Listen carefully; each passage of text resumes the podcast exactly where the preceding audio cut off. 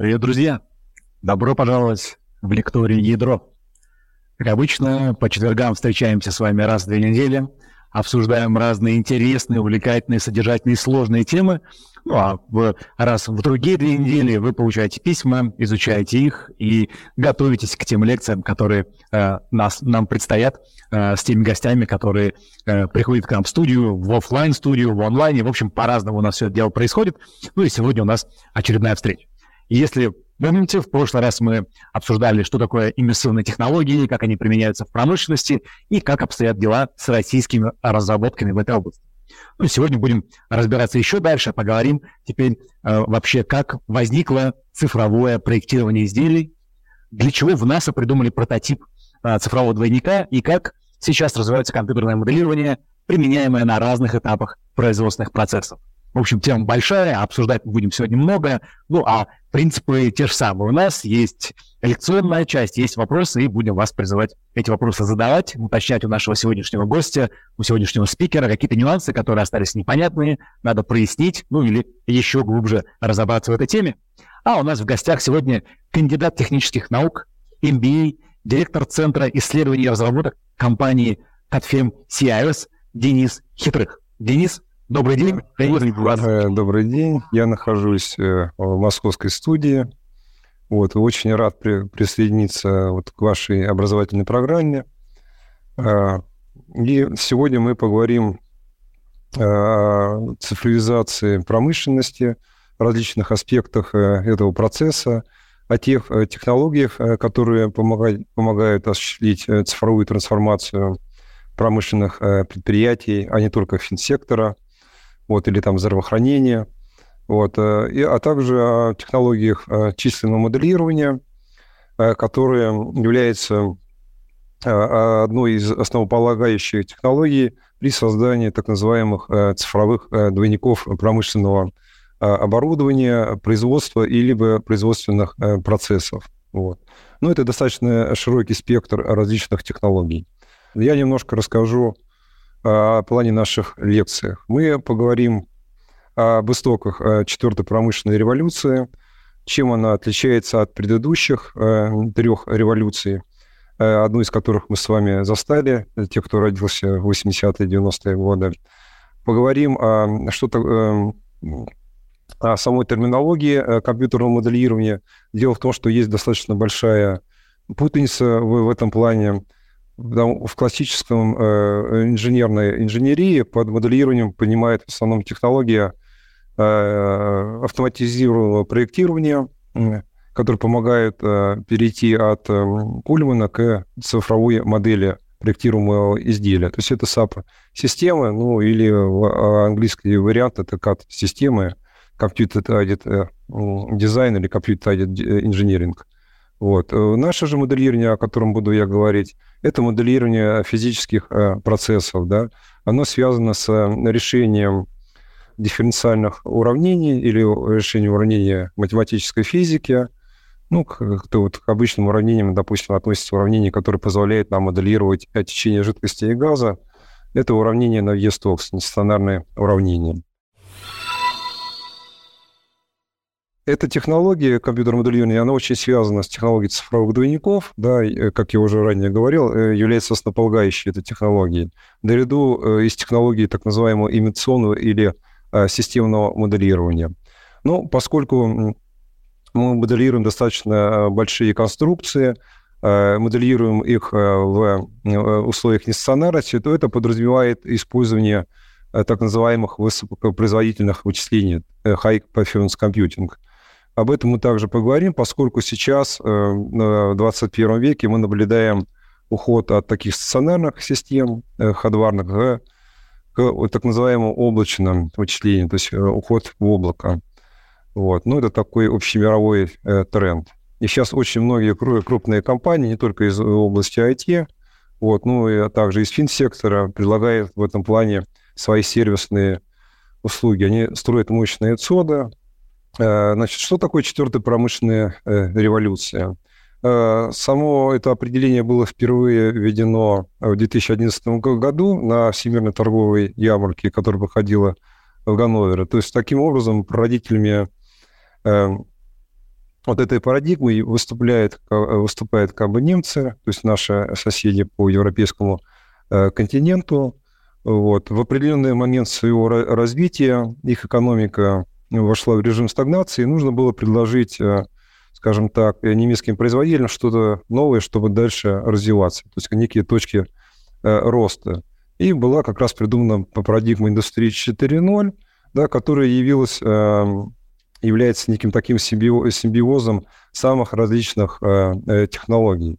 Не только компьютерного моделирования, но и широкого использования э, алгоритмов э, машинного обучения, э, технического зрения, то есть AR, VR технологии, и фактически э, с выходом на, на создание так называемых киберфизических систем которые э, позволяют нам э, оцифровать э, не только, скажем так, какие-то производственные активные или базовые средства производства, допустим, все, что связано с станкостроением, каким-то дополнительным вспомогающим оборудованием, но оцифровать и технологические процессы, вот, то есть выстроить такую единую логистическую цепочку, и в том числе с выходом ну, в конечном итоге на создание так называемых автономного производства или умных э, э, фабрик, да, ну, это фабрики будущего, так называемые. Сейчас на данный момент э, такие фабрики присутствуют э, в мире, да, ну, для достаточно простых вещей, которые можно автоматизировать э, на достаточно высоком уровне. Э, как мы пришли к этой четвертой промышленной революции? Было несколько стадий, которые э, вам хорошо известны. То есть это первая, вторая, третья промышленная революция.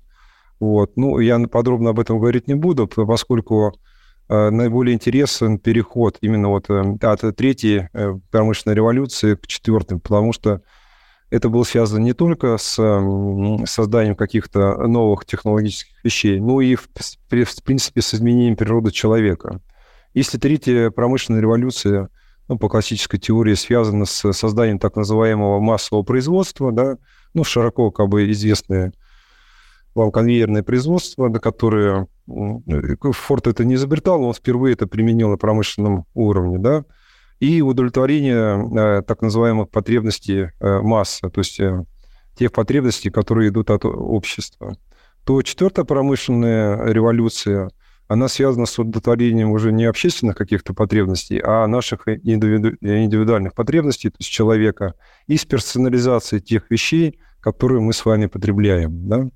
Как раз вот именно э, изменение природы человека да, за последние, скажем так, наверное, полвека, начиная где-то 60-х, 70-х годов, это в том числе связано и с культурной революцией, э, в первую очередь в западном мире, она и породила уже к началу 2000-х годов, ну, и вот э, первого десятилетия 21 века, появление как раз э, вот этой новой парадигмы, то есть и э, в целом э, тех технологий, которые уже были в достаточно хорошо э, и развитом э, уровне, вот, ну, в целом парадигма четвертой промышленной революции. Вот и, как я уже говорил, это эра киберфизических систем, с мощнейшей роботизацией промышленности. Соответственно, это выход на э, существенно новый уровень базовых средств э, производства, да, которые вот, э, будут представлены в виде роботов и различных беспилотных систем. Вот. Но это вот такая версия, которую я сейчас изложил, это версия технооптимиста, то есть э, развитие техногенной э, цивилизации, да, куда мы с вами движемся. И, может быть, придем в ближайшие 40-50 лет, если нас, не, не, скажем так, на нашем пути не будут сопровождать какие-то серьезные экономические катаклизмы. Э, в конце своей лекции я расскажу о версии технопессимиста или технореалиста, да, а, с точки зрения тех негативных процессов, которые несет с собой цифровизация. Они связаны с собой не только в первую очередь с тем, что цифровизация за счет э, высокого уровня автоматизации очень многих рутинных операций э, приведет к уничтожению достаточно большого количества профессий базовых, да, ну, по оценке различных экспертов, это от 70 до 100 профессий, в принципе, уйдут с рынка. Ну, если предыдущие этапы развития э, нашей цивилизации каждое исчезновение той или иной профессии порождало появление двух или трех новых то как раз четвертая промышленная революция у нас многое заберет и в плане нашего профессионального развития предложит не так много. Вот. В это есть основные, наверное, опасения технооптимистов, ну, которые не, разделяют, скажем так, позитивный настрой ну, своих антагонистов, да, которые вот являются технооптимистами. Вот. Но это вот как раз а, речь идет о трансгуманизме. Э, э, Если говорить с точки зрения э, социологии, это начало постчеловеческой эволюции, увеличение доли искусственного и уменьшение доли естественного. Да? Ну, действительно, человек будет меняться не только чисто скажем так, природно, то есть замена органов, да, которая нам позволяет сделать ну, в сторону бионики. Поскольку вот на, одна из базовых технологий аддитивной печати, трехмерной, да, она позволяет уже, уже в нашей текущей реальности печатать даже отдельные органы человека, да, и в, в какой-то степени продлять нашу жизнь, э, ну, увеличить продолжительность нашей жизни. Мы будем меняться не только физически, но и, э, условно говоря, на духовном уровне. Почему? Как я уже сказал ранее, мы будем стремиться э, к удовлетворению наших э, каких-то базовых индивидуальных потребностей, которые вот у 7 миллиардного населения, они все различные. Вот, и в какой-то степени мы будем разобщенные. То есть не будет э, такого единства, которое было в предыдущие эпохи, когда мы собирались вместе. Но это тоже одна из определенных угроз. Сейчас она в какой-то степени парирует с развитием социальных сетей, да, где нас пытаются всех вместе а, собрать. Вот. Ну, куда мы двинемся в этом плане, еще не совсем понятно. Пропущу. Ну вот ключевые события предыдущих революций. Как я уже говорил, третья промышленная революция – это разработка, ну вот основные такие моменты вещи, разработка программируемых логических контролеров, это широкое внедрение информационных э, систем. В первую очередь процесс проектирования – это как раз э, CAD-система, да, которые э, очень широко представлены и в нашей стране, в основном от западных вендоров. Но есть и отечественные э, разработки. Вот, ну, вот, находясь на этой площадке, такой достаточно широкой, я даже, может быть, сделаю им рекламу, потому что сейчас мы находимся в эпоху такого масштабного импортозамещения тех западных технологий – ну, чтобы вы понимали, в России тоже есть в этом плане, ну, в плане поддержки САПРа, базовый такой создание конструкции документации, создание цифровых моделей, тоже есть достаточно мощные системы. Например, от компании Ascon, это вот программное обеспечение э, Компас, вот. Ну, ну, бытность свою как бы конструктором, я этой системой в том числе э, также пользовался. Вот. Поэтому мне она как бы э, наряду э, с э, западными системами, такие как SolidWorks или там, а, допустим, ProEngineer или Creo Parametric, вот, она достаточно конкурентно способна. Вот. Четвертая промышленная революция – это в том числе создание с точки зрения IT новых э, протоколов э, данных. Это вот появление протокола 2012 IPv6, ну, это в первую очередь с интернетом, связано с интернетом вещей, для которого требуются высокопроизводительные сети и новые форматы э, данных. Вот. Это, э, как я уже говорил, ну, появление новых производственных технологий, э, в первую, и новых материалов, потому что сейчас активно в производство внедряются композитные материалы, которые позволяют нам облегчить вес конструкции и повысить его прочностные характеристики.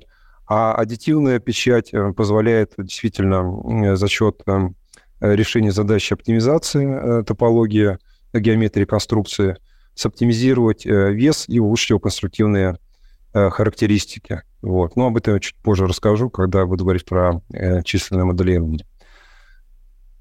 Ну, как я уже говорил, роботы, 3D-принтеры, бесплотный транспорт – это те материальные активы, которые сопровождают индустрию 4.0. У нее есть и нематериальные активы. Это, в первую очередь, программное обеспечение – вот, которая э, связана как с компьютерным моделированием э, физических процессов, так и с э, обработкой данных. Вот. Потому что индустрия 4.0 — это в том числе обработка сбора и анализ больших объемов данных для того, чтобы заниматься так называемой прогнозной аналитикой, то есть прогнозировать поведение, ну, если в контексте промышленности, прогнозировать поведение технических изделий, которые эксплуатируются на производстве или вот в быту. А если говорить о, о человеке, то прогнозирует его поведение, да, ну, допустим, во время проведения предвыборной программы. Вот. Это, ну, в том числе искусственный интеллект, который появился не на рубеже 2000-х годов. А это очередная его весна, скажем так, после очередного пробуждения э, зимней спячки. То есть это достаточно хорошо отработанные технологии. И цифровые двойники. Это вот а, основной мотив моей доклада, вот, о которых я ну, чуть позже веду, э, формализую терминологию и расскажу более подробно в контексте именно компьютерного моделирования. Ну и AR, VR – которых вы уже ранее слышали на предыдущих лекциях. Вот. С точки зрения, я вот в своей компании занимаю позицию еще маркетинга, директор по маркетингу, поэтому могу на это взглянуть немножко не только с технической э, стороны, но с точки зрения продвижения этих всех вещей. Вот. Э, ну, есть, существует такая точка зрения, что тот же самый интернет вещей придумали, скажем так, маркетологи, да, и в этом плане никакой революции не было, а просто шла традиционная эволюция. Да? А поскольку вещи в определенном смысле общались э, друг с другом и ранее, ну, допустим, на уровне коммутаторов э, в сети. Вот. Облако существует также уже несколько десятков лет. Э, сотовые спутниковые модемы, то есть высокоскоростные сети и передачи данных, там, допустим, в радиочастотном диапазоне тоже придумали не вчера, вот. Ну и фактически IoT, то есть интернет вещей, это всего лишь э, название для объединения различных рынков, то есть B2B и B2C. Да? Вот таким образом. Ну, э, такая точка зрения существует, я не мог о ней кого не сказать. Так. То же самое касается платформ интернет вещей. Да? Сейчас э, все эти вещи уходят э, Э, в облако, то есть со, со, созданием соответствующего серверного программного обеспечения. Вот. Ну и фактически они играют роль среды исполнения, то есть сервер-приложений для IT-приложений, вот, предназначенных для э, конечного пользователя. Вот. Только небольшое количество приложений в настоящее время пишется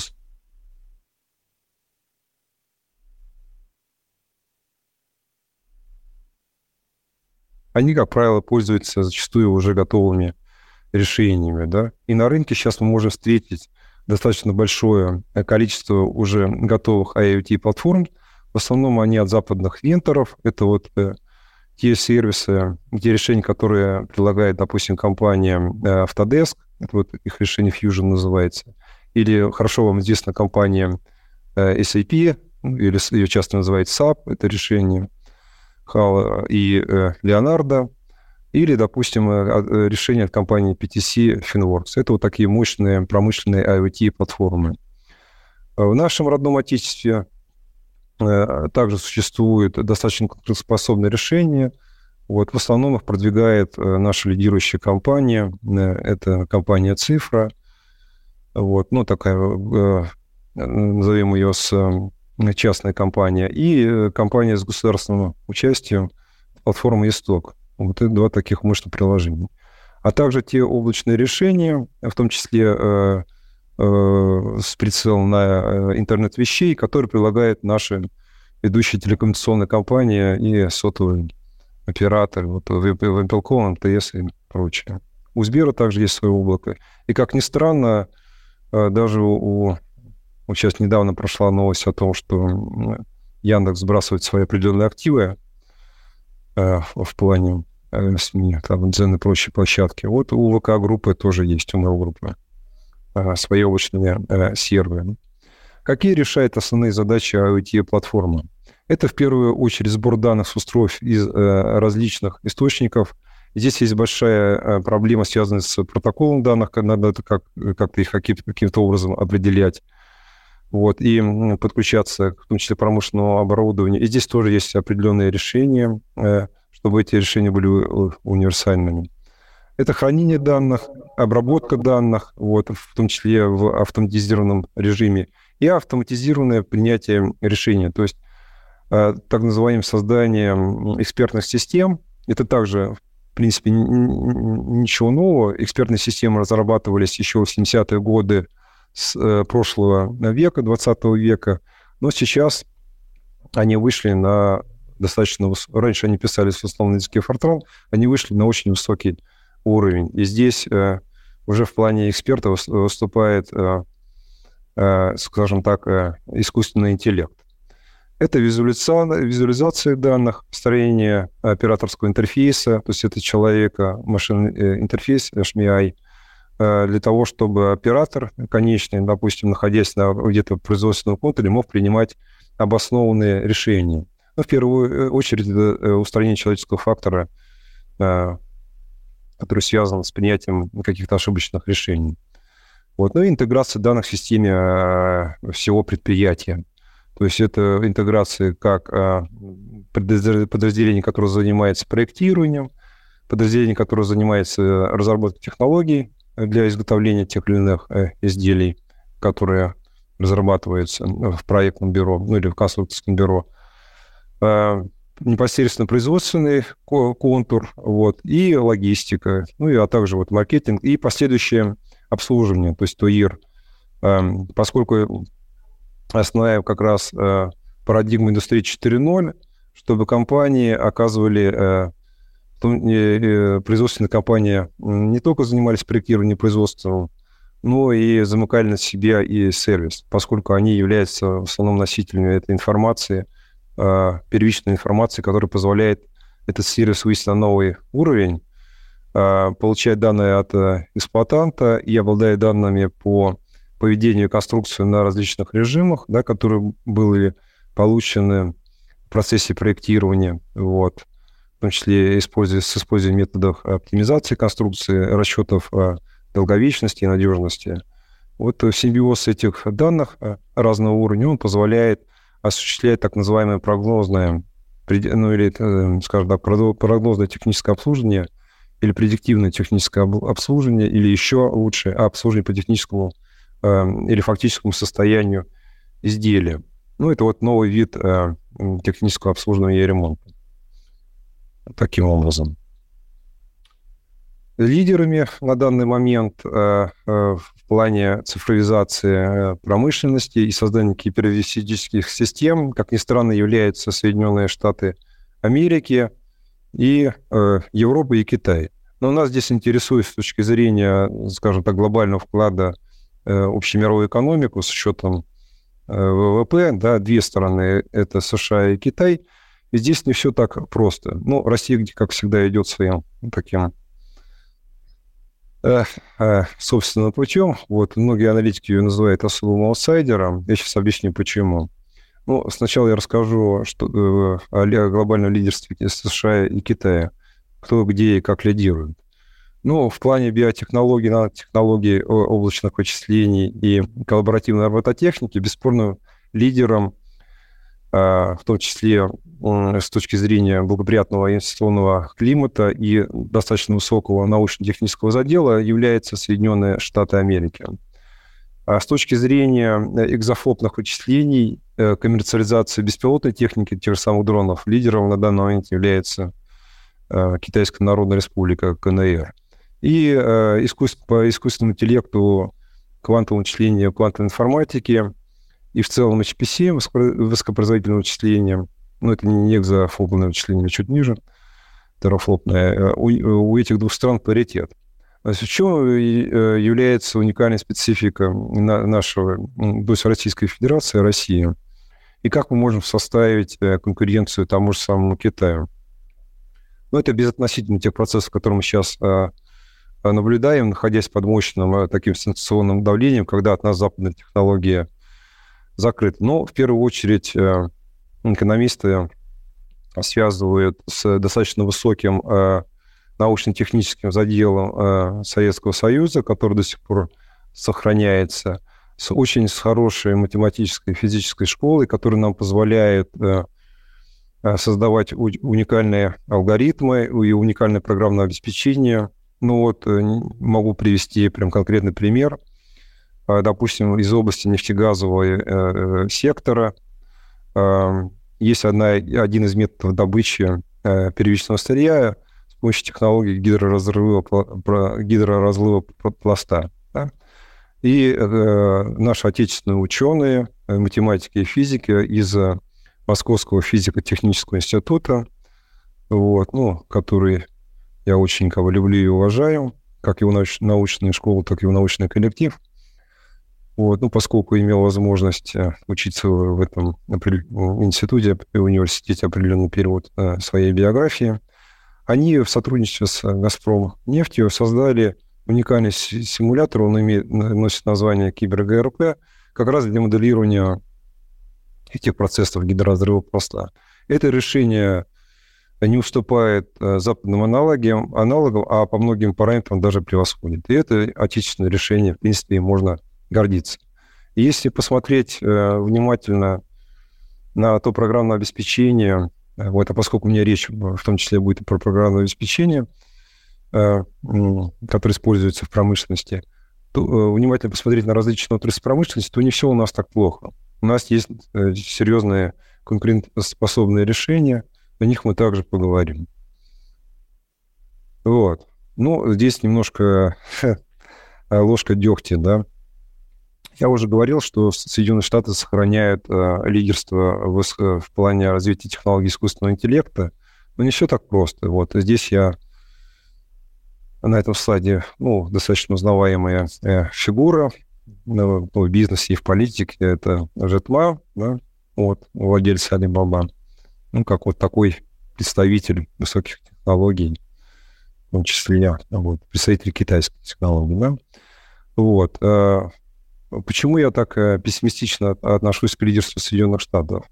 Ну, например, э, э, такие международные гиганты частного бизнеса, как Альфабет, свои основные научно-исследовательские лаборатории по искусственному интеллекту располагают в Китае. Ну, это вот так исторически сложилось, да.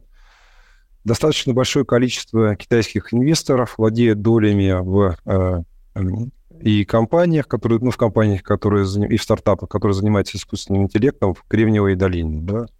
Ну, в лучших университетах Соединенных Штатов учатся десятки, может, даже сейчас сотни тысяч э, талантливых китайских студентов и аспирантов. То есть они все носители этих китайских э, технологий, и в этом плане, если оценивать э, эти процессы с точки зрения этноса или нации, не совсем понятно, не совсем очевидно, кому принадлежат эти технологии. Соединенным Штатам, или э, ну, Китайской Народной Республики. Oh. В России в 2019 году э, президент Российской Федерации э, Путин Владимир Владимирович поставил перед крупнейшими компаниями достаточно амбициозную цель по достижению лидерских позиций во многих высокотехнологических отраслях и рынках. Да? И была разработана так называемая «Белая книга о России», где эксперты проанализировали э, э, текущее состояние и наши возможности, и те вызовы, которые стоят перед нашей промышленностью. Всего оценивалось по различным критериям в 16 э, высокотехнологичных направлений. Это искусственный интеллект, это мобильные э, сети э, пятого поколения 5G, это новые производственные технологии. Ну, в первую очередь, это аддитивная печать а, металлами, то есть э, порошков, порошками металлическими. Это перспективные а, космические системы, а, технологии распределенных реестров и в том числе интернет вещей, о котором я говорил ранее. Ну, а также квантовые вычисления. Вот, это достаточно серьезный аналитический отчет. Он имеет высокую степень объективности и, в принципе, не ангажирован. Что мы потеряли в процессе своей э, э, эволюции и перехода к пятому или шестому технологическому э, уделу? Вот. В первую очередь э, роботизацию, да. Ну вот здесь я такую статистику собрал небольшую, я ее прямо сейчас с экрана зачитаю. Вот, ну, поскольку здесь цифры многие фигурируют, она достаточно интересная. Поскольку роботы являются одной из э, базовых технологий индустрии 4.0, надо понимать, на каком уровне мы находимся и в каком контексте мы э, работаем и осуществляем цифровую трансформацию промышленных предприятий. Вот к концу 80-х годов, к началу 90-х годов, парк промышленных роботов в СССР, он превышал 6 тысяч э, единиц, что приблизительно соответствовало парку промышленных роботов в Соединенных Штатах Америки составляла 20% от э, мирового парка роботов. К концу 1985 года мы этот показатель, точнее, здесь не к концу 85 а к началу 80 году, приблизительно за 5-10 лет мы этот парк увеличили практически в 6-7 раз и превзошли парк роботов США. Потом, после серии потрясений, ухода с политической и экономической арены э, Советского Союза, то есть э, социалистической экономики, э, прихода в нашу страну либеральной экономики. Вот. А мы этот весь свой паритет или даже вот опережающее развитие в плане робототехники, это тот серьезный задел растеряли. И к концу 2000, ну, к началу 2004 года парк роботов промышленных составила 5000 единиц. Сейчас положение намного хуже, оно, в принципе, его можно назвать удручающим, потому что вот э, за годы, ну, послед, за последние два э, десятилетия нашего промышленного развития, когда мы напустили на свой рынок, опустошенный западных вендоров, вот мы в этом плане очень многое потеряли.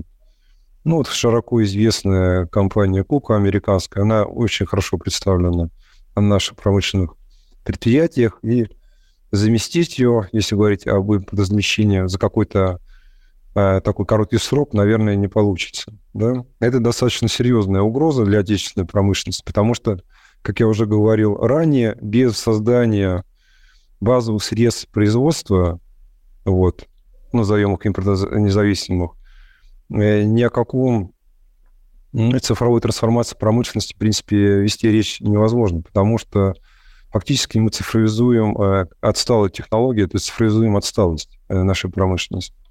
Поэтому в первую очередь нам нужно вывести нашу промышленность на более высокий уровень, чтобы создавать э, наукоемкую высокотехнологичную продукцию. Вот. И только после этого переходить на цифровизацию промышленности. Но существуют разработанные достаточно серьезные э, методики, которые позволяют оценивать уровень цифровой зрелости э, предприятия, вот, которыми наша компания э, перед запуском процесса цифровой трансформации пользуется. Хотел вам немножко рассказать о цифрах и фактах индустрии 4.0, да, что она собой представляет чисто с точки зрения ну, и с такой глобальной экономики. Вот. А опрашивалась достаточно большая репрезентативная группа, а это здесь э, является информация, которая представлена на этом слайде, это агрегация э, как наших аналитических э, компаний, ну, которые занимаются бизнес-консалтингом, ну, в частности, компания РБК, также и данные, полученные от большой четверки, ну, KPMG, Deloitte и другие – вот. Было опрошено 900 э, руководителей крупных компаний. В одной и больше половины респондентов выступают за широкое внедрение э, облачных технологий, то есть перевод своих активов в облако. Э, приблизительно 1 миллионов роботов к 2020 году были внедрены и использованы в промышленности. То есть это очень высокая степень роботизации. Это в целом цифра по, по миру. Да? По оценкам экспертов, э, к 2025 году э, рынок э, цифровых двойников должен вырасти практически в 10 раз. То есть это рост с 4 миллиардов долларов до 36 миллиардов долларов. Это достаточно серьезная сумма. И где-то до 24 миллионов рабочих мест – рабочих мест именно э, в промышленном секторе э, получит доступ к AR, VR технологиям, то есть технологиям э, дополненной и ассистирующей реальности, и виртуальной реальности в том числе. Рынок VR, AR устройств к 2023 году достигнет 160 миллиардов роста, а ежегодный рост составит более 70%. Ну, также вот аналитики прогнозируют, что к 2040 году за счет внедрения э, технологий искусственного интеллекта, прогнозной аналитики, мы практически уйдем от человеческих жертв при, во время авиационных э, происшествий. Вот. И вот основная угроза, о которой я говорил в самом начале своего, своей лекции, что за счет цифровизации и повсеместного внедрения технологий индустрии 4.0, а в первую очередь это связано с внедрением РПА-систем, роботизации, автоматизации процессов, исчезнет около 60 профессий с рынка. Это достаточно большая цифра. Э, этому благоприятствуют определенные, э, в том числе, э, тренды на рынке, которые связаны с удешевлением основных базовых технологий, которые сопровождают индустрию 4.0. И на этом слайде я собрал вот такую небольшую аналитику в плане удешевления базовых технологий. Вот, ну, посмотрите, вот в 2007 году дроны, то есть беспилотные летательные аппараты, в среднем по рынку стоили 100 тысяч долларов. А спустя 10 лет да, то есть э, они стали стоить, ну, в среднем, в тысячу раз дешевле. То есть за 9 лет мы получили дешевление до 100 долларов. Технологии 3D-печати, которые были в новинку до 2007 э, году, и базовые промышленные роботы, которые печатали металлами, они стоили 40 тысяч э, долларов. Вот. К 2014 году а, появились решения, в принципе, для домохозяйств, и цена опустилась до 100 долларов. То есть это удешевление в 400 раз. Датчики, лидары, которые активно используются, в том числе в беспилотном э, транспорте, да, вот, э, подешевели только за последние 5 лет в 250 раз. Солнечная энергетика, то есть это развитие зеленых э, технологий, которые также являются основополагающей Э, для индустрии 4.0, поскольку она позволяет э, повысить э, энергоэффективность значит, промышленности, ну, производственного сектора в разы. За последние 20 лет удешевело в 20 раз, ну, фактически кремниевые пластинки. Вот. И промышленные роботы, которые в 2018-2013 году в среднем по рынку стоили около пола, так, 500 тысяч, это полумиллиона. А к 2018 году э, стоили уже 25 тысяч долларов. То есть это за 5 лет удешевление 20 раз. Вот, вот такое удешевление цифровых технологий, она на самом деле оказывает самое положительное влияние на, и ускоряет процесс э, цифровизации промышленности и самых различных ее отраслей. Вот, ну, это вот положительный момент. Давайте теперь поговорим о компьютерном моделировании. Это вот второй блок моей лекции. Что же это такое? Как я в самом начале своего выступления э, упомянул, существует небольшая путаница с, терминологией, поскольку в базе своей под моделированием подразумевает создание так называемой математической модели конструкции, то есть создание цифровой модели изделия, ну или как геометрия изделия. Мы же с вами будем говорить э, про моделирование в контексте так называемого моделирования физических э, процессов э, и системного имитационного моделирования. Вот. Ну, вот традиционно под математической моделью понимают основные закономерности и связи, присущие изучаемому явлению, которые выражаются в виде формул, уравнений, ну и, как правило, дифференциального уравнения, набора правил и соглашений, ну, а также требований, записанных в строгой математической форме. И они являются основным инструментом математической модели, инструментом человека, ну, в частности, инженера-конструктора, по изучению тех э, физических явлений, которые наблюдаются процессе. Вот. Ну, например, таких явлений, как э, процессы горения в топках э, угольных котлов или камер сгорания авиационных двигателей или газотурбинных установок энергетического плана. Вот.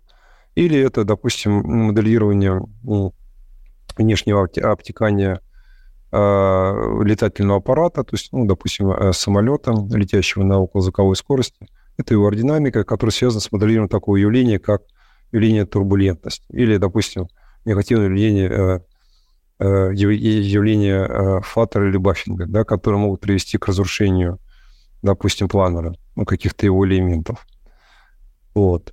И общепринятым подходом при разработке современных автоматизированных технологий решения краевых задач математической физики является замена э, вот, реальных процессов, так называемых сеточного уравнения, которые обеспечивают приближенное решение задач. Почему оно является приближенным? Ну, вот, например, если говорить о контексте задач э, гидродинамики или задач ну, механики жидкости и газа, то они э, точно и достоверно описываются нестандартными уравнения Вистокса. Это уравнения нелинейные.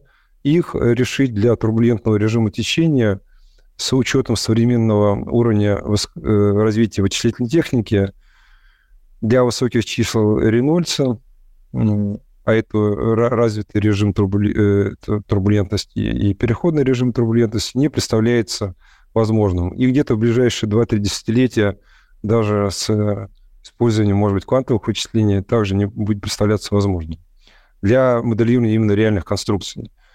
Вот. Эм, но используя приближение, допустим, э, уводя это э, решение из нестационарного в стационарное решение – без учета силы вязкости, мы можем моделировать э, эту турбулентность. Ну, вот в этом контексте и является э, моя фраза как бы о том, что это приближенное решение, она как бы вот как раз э, получает свое строгое описание. Действительно, поскольку мы вносим упрощение в математическую модель, то есть уходим из нестационарного, не учитываем эффекта нестационарности, вот, ну, допустим, какие-то пульсации в потоке жидкости – и э, получаем осредненных характеристик течения, это и есть форма приближения. О, ну, такое умное. Ну, в контексте математического моделирования э, сам процесс, он э, состоит из такой триады. Это модель, это алгоритм решения э, э базовых уравнений или системы уравнений, и это программная реализация этих алгоритмов. И симбиоз вот этих трех вещей, он и приводит к такому пониманию, как э, компьютерное моделирование или компьютерный инженерный анализ. Вот ну, это известная триада нашего выдающегося ученого Самольского. Если говорить о решении задач машиностроения, то основным методом э, решения краевых задач является э, ну, задача, допустим, механики твердого деформированного тела – это э, является метод конечных элементов, МКЕ, сокращенная аббревиатура. Это один из наиболее эффективных современных численных методов э, решения задач математической физики, который позволяет э, описать состояние системы, ее изменения с учетом сложной структуры самого изделия. Ну, в развитии методов МКЕ, этого метода, конечно, элементов принимали участие в первую очередь э, исследователи из области строительной механики и прикладной математики. Вот. Начало было положено еще в э, середине XIX века, 1850-1860-х годов, когда была разработана теория кручения изгиба балок. И тем самым было заложено основополагающие основы, ну, в первую очередь, строительной механики, ну и такой науки по расчету конструкции строительных. Вот. И э, все последующее развитие НКЕ, это вот сто лет, приблизительно до середины 20 века, шло, основывалось на изучении систем, содержащих одномерные элементы. И только в середине 50-х годов прошлого века были разработаны двумерные элементы, которые в первую очередь получили распространение в, при э, разработке конструкции Э, летательных аппаратов, то есть в космической техники, а также при решении э, задач, э, связанных с обеспеч... обеспечением безопасной и надежной работы объектов атомной отрасли. И потом, когда я буду показывать на следующих э, слайдах дерево э, развития вот этих методов, да, его генеалогическое дерево, мы с вами увидим, что э, основное программное обеспечение имеет своими свои истоки, э, скажем так, э, из атомной отрасли, в первую очередь из американской программы. Это вот Лос-Аламосская лаборатория, вот, ну и другие организации научно-исследовательские Соединенных Штатов Америки. Что из себя представляет уравнение математической физики? Вот э, здесь они записаны в дифференциальной форме. Ну, например, уравнение Лапласа, волновое уравнение, уравнение Пуассона, уравнение проводности. Ну, вот это базовые уравнения, которые используют э, э, инженеры-конструкторы при проектировании своих изделий. Вот. вот эти уравнения решают. самое интересное, что одно и то же уравнение, например, уравнение Пуассона, она позволяет э, описать э, самые различные физические процессы. Например, деформацию тонкой мембраны или фильтрацию нефти в э, нефтеносном пласте. Вот простейшее такое уравнение описывает самые разнообразные физические явления. Вот это установившееся течение э, несжимаемой жидкости, это э, расчет температурного состояния конструкции, то есть это установившиеся тепловые поля, это фильтрация нефти в нефтеносном пласте и даже распространение эпидемии в регионе. Да. Вот. Ну, то же самое ковид можно с помощью уравнения Пуассона математически описать. Вот это знаменитое генеалогическое дерево Э, глобальная история как КАЕ, начиная с периода 1958 года и заканчивая 2020 года. Если мы посмотрим, например, вот здесь 1970 э, э, год, появилась компания Swanson's Analysis Systems, которая в современной реальности носит название компании Ansys, а Основатель этой компании э, Джон Свонсон, он выходец как раз из атомной промышленности. И по иронии судьбы, работая э, в атомной промышленности, уйдя из компании, за 2-3 года создав э, и выпустив первую версию конечного элементного пакета Insys 0, он как раз его и первым его клиентом стал его предыдущий работодатель. Ну, так часто бывает на рынке.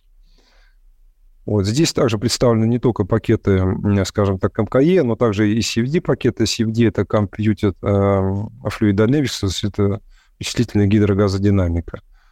Вот. Ну вот, э, например, э, компания Clear Incorporated, она появилась в, начале 1060-х годов, да, она существует до сих пор на определенном историческом этапе. Она разрабатывала газодинамический э, код Fluent, Э, в какой-то момент, а это, скажем так, середина 2000-х годов, она влилась в компанию Unisys, вот, который, э, владельцем которой был Джон Свонсон.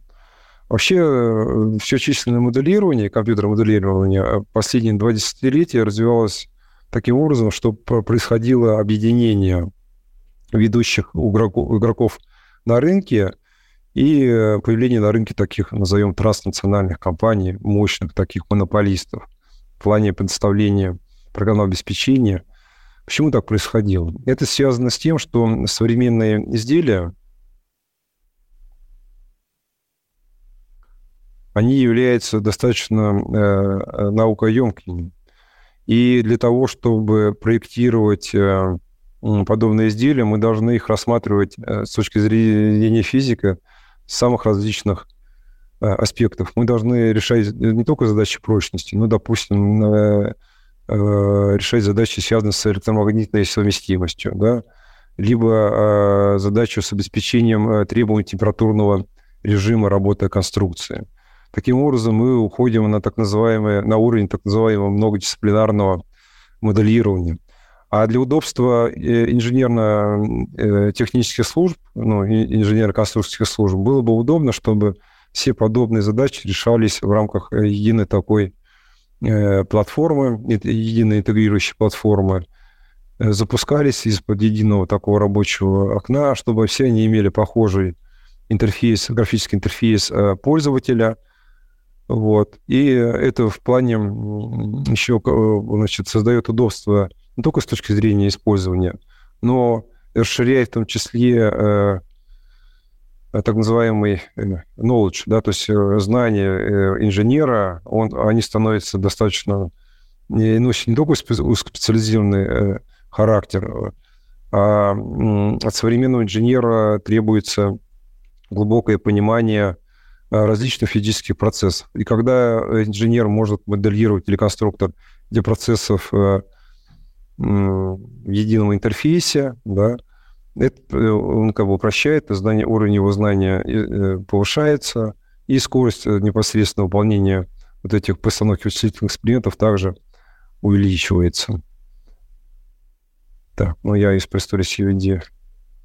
Да, наверное, все-таки упомяну, потому что тоже достаточно интересные история, потому что она, опять же, показывает, что, например, определяющий вклад в становление и развитие CVD-кодов, ну, вот, вычислительной гидродинамики, как прикладной дисциплины, внесла известную группу Т3, Лос-Алмосовой ну, научной лаборатории Соединенных Штатов Америки, вот как раз при разработке ядерных реакторов, ну, вообще в целом ядерной программы Соединенных Штатов. Это вот рубеж 60-х, 70-х годов. Вот. В 1957 году э, Фрэнсис Харлоу разработал метод Particle in Cell, это метод частиц в ячейках, который позволяет решать задачи гидродинамики в равномерной постановке. Э, чуть позже, совместно с Джоном Уэлчем, он разработал другой хорошо известный метод, метод меркеров ячеек. Вот. Ну, еще одним из важных этапов развития коммерческих CVD-кодов э, стали э, работа британского ученого э, Джона Сполдинга. Он приезжал в нашу страну во время президентства Дмитрия Медведева, который вручил в рамках одного из форумов ему соответствующую награду, золотую медаль за серьезный фундаментальный вклад в развитие как раз технологий математического моделирования и решения задач э, вычислительной гидродинамики. Вот. Он крупный специалист в области турбулентности э, и э, моделирования процессов горения. Ну, здесь как раз э, процедура награждения показана. Это было в 2019 году. Зачем нужно моделирование? Вот, э, мы, оно позволяет э, превращать обычные продукты в зеленые да, то есть улучшать экологию. Она делает нашу э, жизнь более комфортной. Вот здесь показано э, кресло, э, в которой, при проектировании которого использовалась так называемая ну, технология генеративного дизайна, вот, и решал задачи топологической оптимизации. Вот оно нам экономит природные ресурсы. Почему? Ну, допустим, уменьшает металлогоемкость конструкции, потому что за счет технологии да, за счет решения задачи оптимизации, да, задачи оптимизации типологии, она позволяет сэкономить э, материал, уменьшить его вес и, соответственно, э, улучшить, э, не только уменьшить его вес, но и улучшить его какие-то базовые характеристики. Ну, например, снизить гидравлические потери давления в системе, либо обеспечить ее требуемое температурное состояние. Да? Э, который, например, за счет э, э, за выхода из какой-то диапазон по, ну, по температурному режиму, да, может спровоцировать усталость с точки зрения термических эффектов, ну, температурную усталость, ну и э, ранний выход конструкции, ну, потерю работоспособности.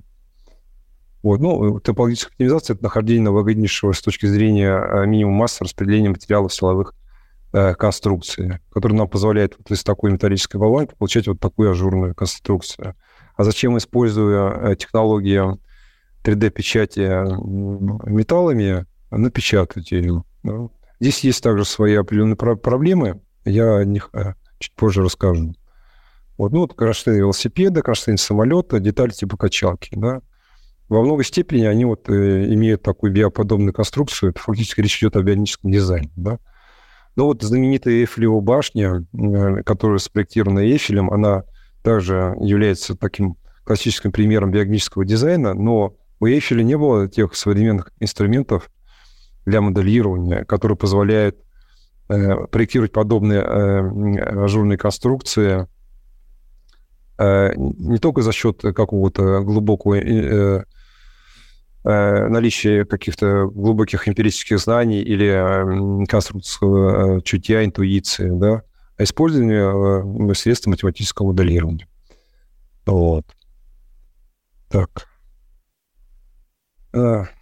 Поскольку аддитивная печать э, является одной из базовых технологий э, промышленной индустрии, не промышленной индустрии, а индустрии 4.0, да, то у нее есть не только свои преимущества, но есть определенные проблемы, которые э, э, ну, заложены в природу э, этой технологии.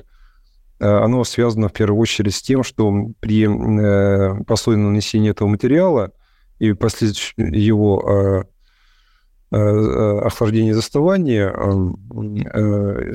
присутствует такой эффект, который корабление, термическое корабление, искажается базовая изменения базовой формы, которую мы печатаем, да, ну, базовая геометрия.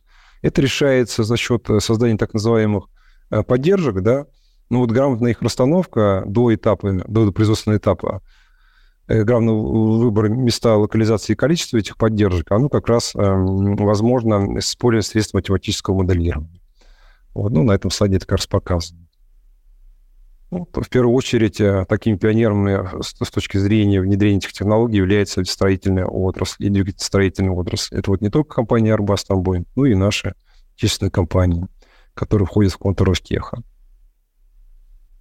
Ну, как я говорил, э, э, моделирование позволяет моделировать самые разнообразные конструкции. Это двигатель внутреннего сгорания, процесса горения, шасси самолета, Эм, печатные платы, интегральные платы, это какие-то смесительные устройства, то есть задачи нефтехимии, ну, самые разнообразные. Вот. Ну, какой вызов э, для российской промышленности? Приблизительно 70% российских рынка КС-систем занимают зарубежные, в том числе, в том числе и критических индустриях, в ВПК.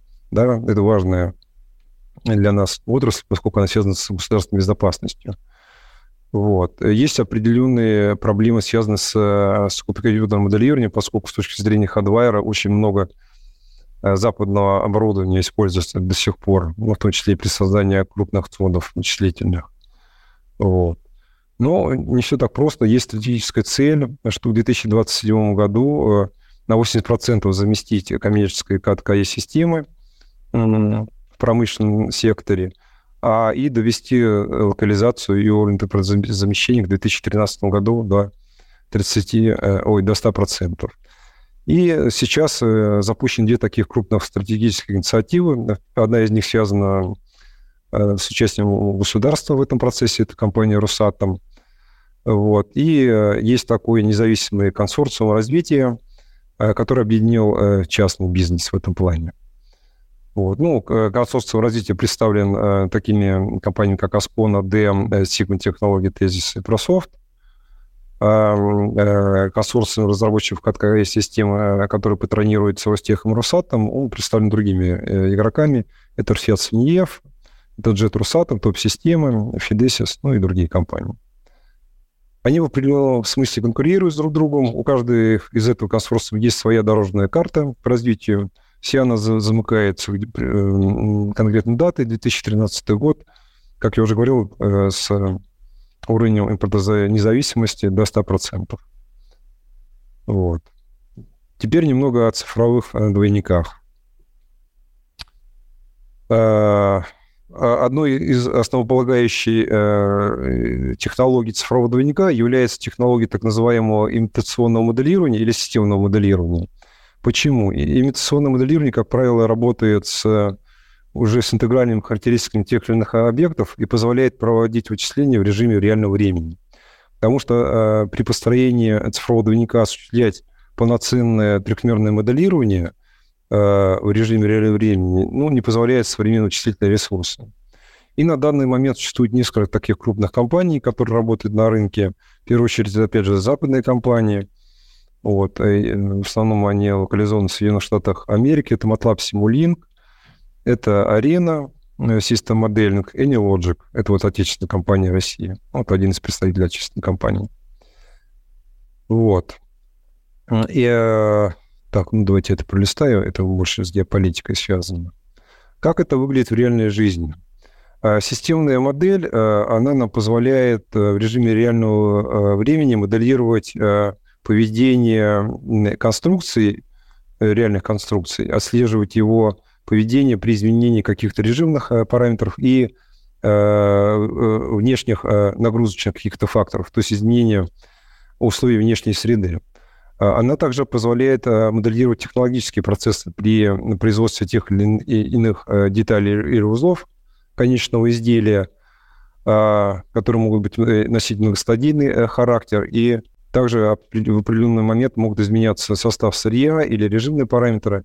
И с помощью технологии системного моделирования, которая является основной э, э, основой для построения цифрового двойника технологического процесса, эти процессы можно мониторить, э, получая обратную информацию с датчиков, которые установлены на производственных линиях или на технологических линиях, обрабатывать информацию, выдавать определенный прогноз, насколько это изменение режима является критичным или выдавать, как экспертная система, если разворачивается,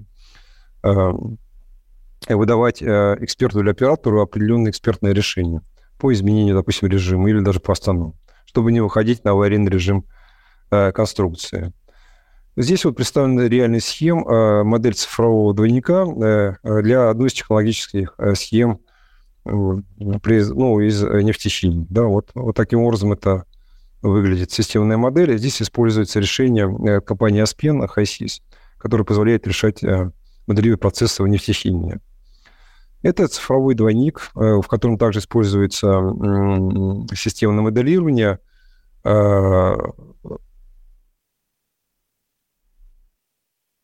предприятие, ну, ТЭЦ, да, ТЭЦ, в котором используется сжигается уголь, то есть угольное топливо. Ну, также здесь как бы вот показано. Так, э, какие задачи решает системное моделирование? Она позволяет определять состояние оборудования, отклонение эталонных показателей. Она позволяет выполнять количественную оценку влияния состояния отдельных единиц оборудования на характеристики технической системы, оценивать предложения по изменению режима работы и состава и структуры технической системы – то есть э, выполнять так называемое э, моделирование в режиме «а что если?». И контролировать э, рабочий физический режим при отсутствии физических данных датчиков, потому что не всегда, или, допустим, при выходе из датчиков из устройств, вот как раз виртуальные датчики позволяют, во-первых, а, проверить, насколько достоверные показания Э, физических датчиков, да, а в случае, если невозможно э, установить датчик в то или иное место, в труднодоступные места, снимать эти показания вот, непосредственно системной модели и оценивать текущее техническое состояние.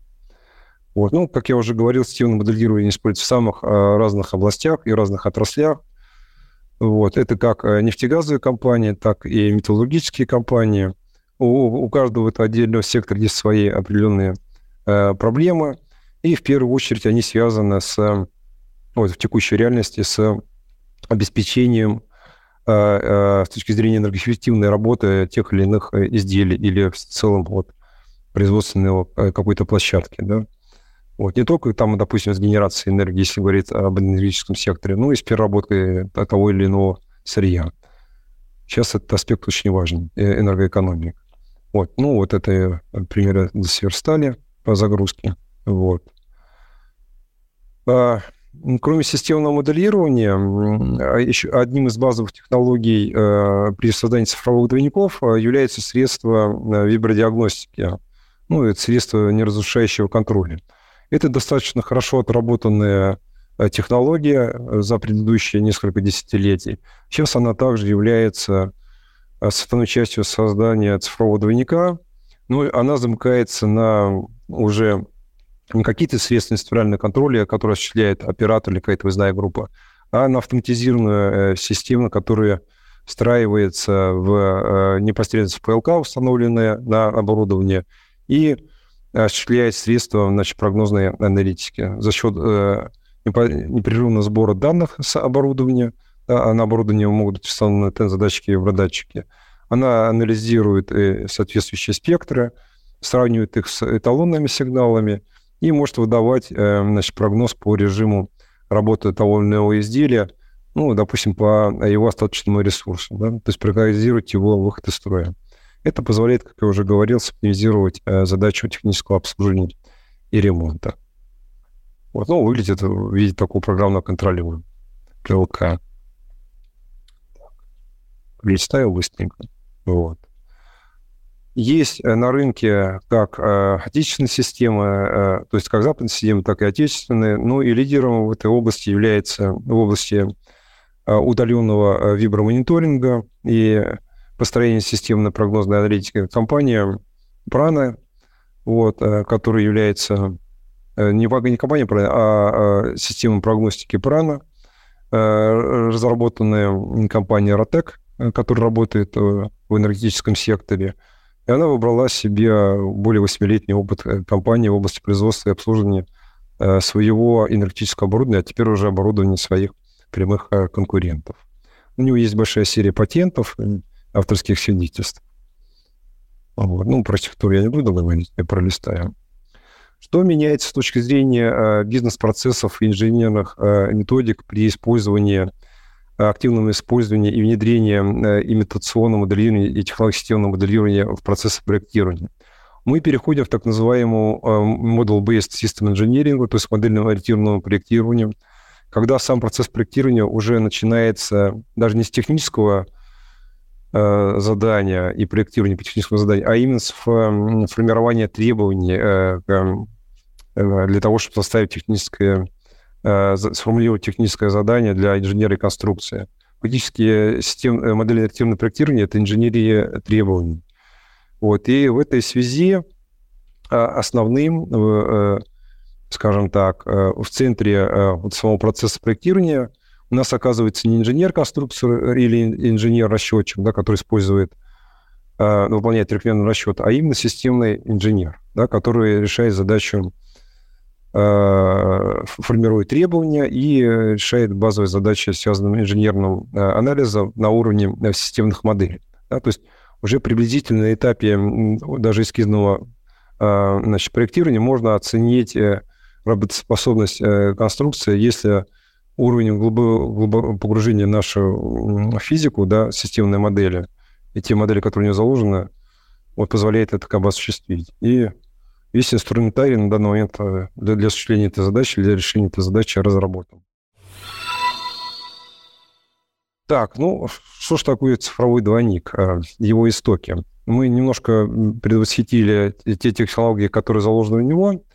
Сейчас а, вернемся на, немного к истокам. Сама его концепция была впервые разработана еще в начале 70-х а, годов при э, программе НАСА «Аполлон», да, ну, фактически 68 год, когда одновременно с физическим двойником существовал его аппаратный аналог да, на Земле для того, чтобы можно было в оперативном режиме э, э, оценивать поведение того изделия, которое находилось на околоземной орбите, и сравнивать его, и принимать какие-то критические решения вот, на Земле ну, в таком оперативном режиме.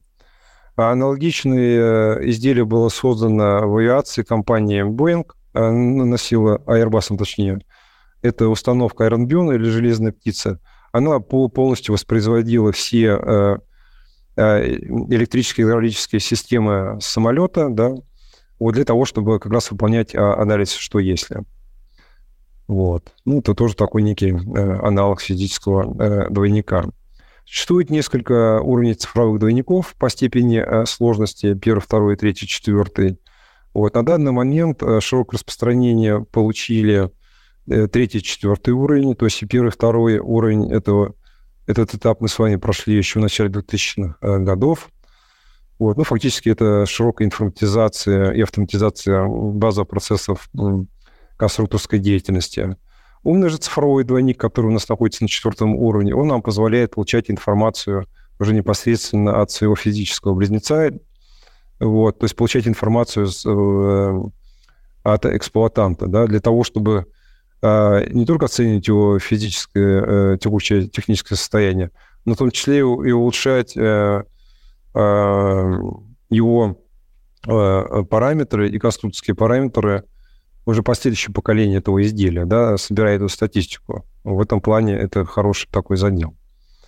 Это вся информация, если раньше информация терялась, она теперь агрегируется. Когда мы говорим о цифровых двойниках, то мы говорим о цифровых двойниках изделия, да, ну, традиционные изделия, автомобиль, самолет. Мы говорим о цифровых двойниках производства, то есть это моделирование технологических операциях и оцифровку технологических операциях, вот, производство этих изделий, конструкций, и цифровой двойник производительности, да, вот, ну, в том числе с точки зрения энергоэффективности. Вот, э, таким образом. Э, с точки зрения э, моделирования, моделирования цифровой двойник – это набор взаимосвязанных цифровых артефактов, включая технические эксплуатационные данные и описание поведения системы, реализуемые с помощью нескольких или десятка имитационных моделей, ну или системных моделей изделий. Здесь показаны основные этапы развития методов имитационного моделирования, о которых я говорил. Ну вот развитие было положено в 60-х годах. Сейчас у нас уже 2020 год. фактически пиковое развитие. И основной тренд – это просто развитие непосредственно более глубокое развитие самих математических моделей и ускорение этих вычислений за счет использования облачных вычислений или квантовых, ну, а также вычислений с помощью графических процессоров, ну, GPU. Вот. Ну, возможности цифрового двойника, ну, они, в принципе, из того контекста, который описывал, они э, уже ранее мной были определены.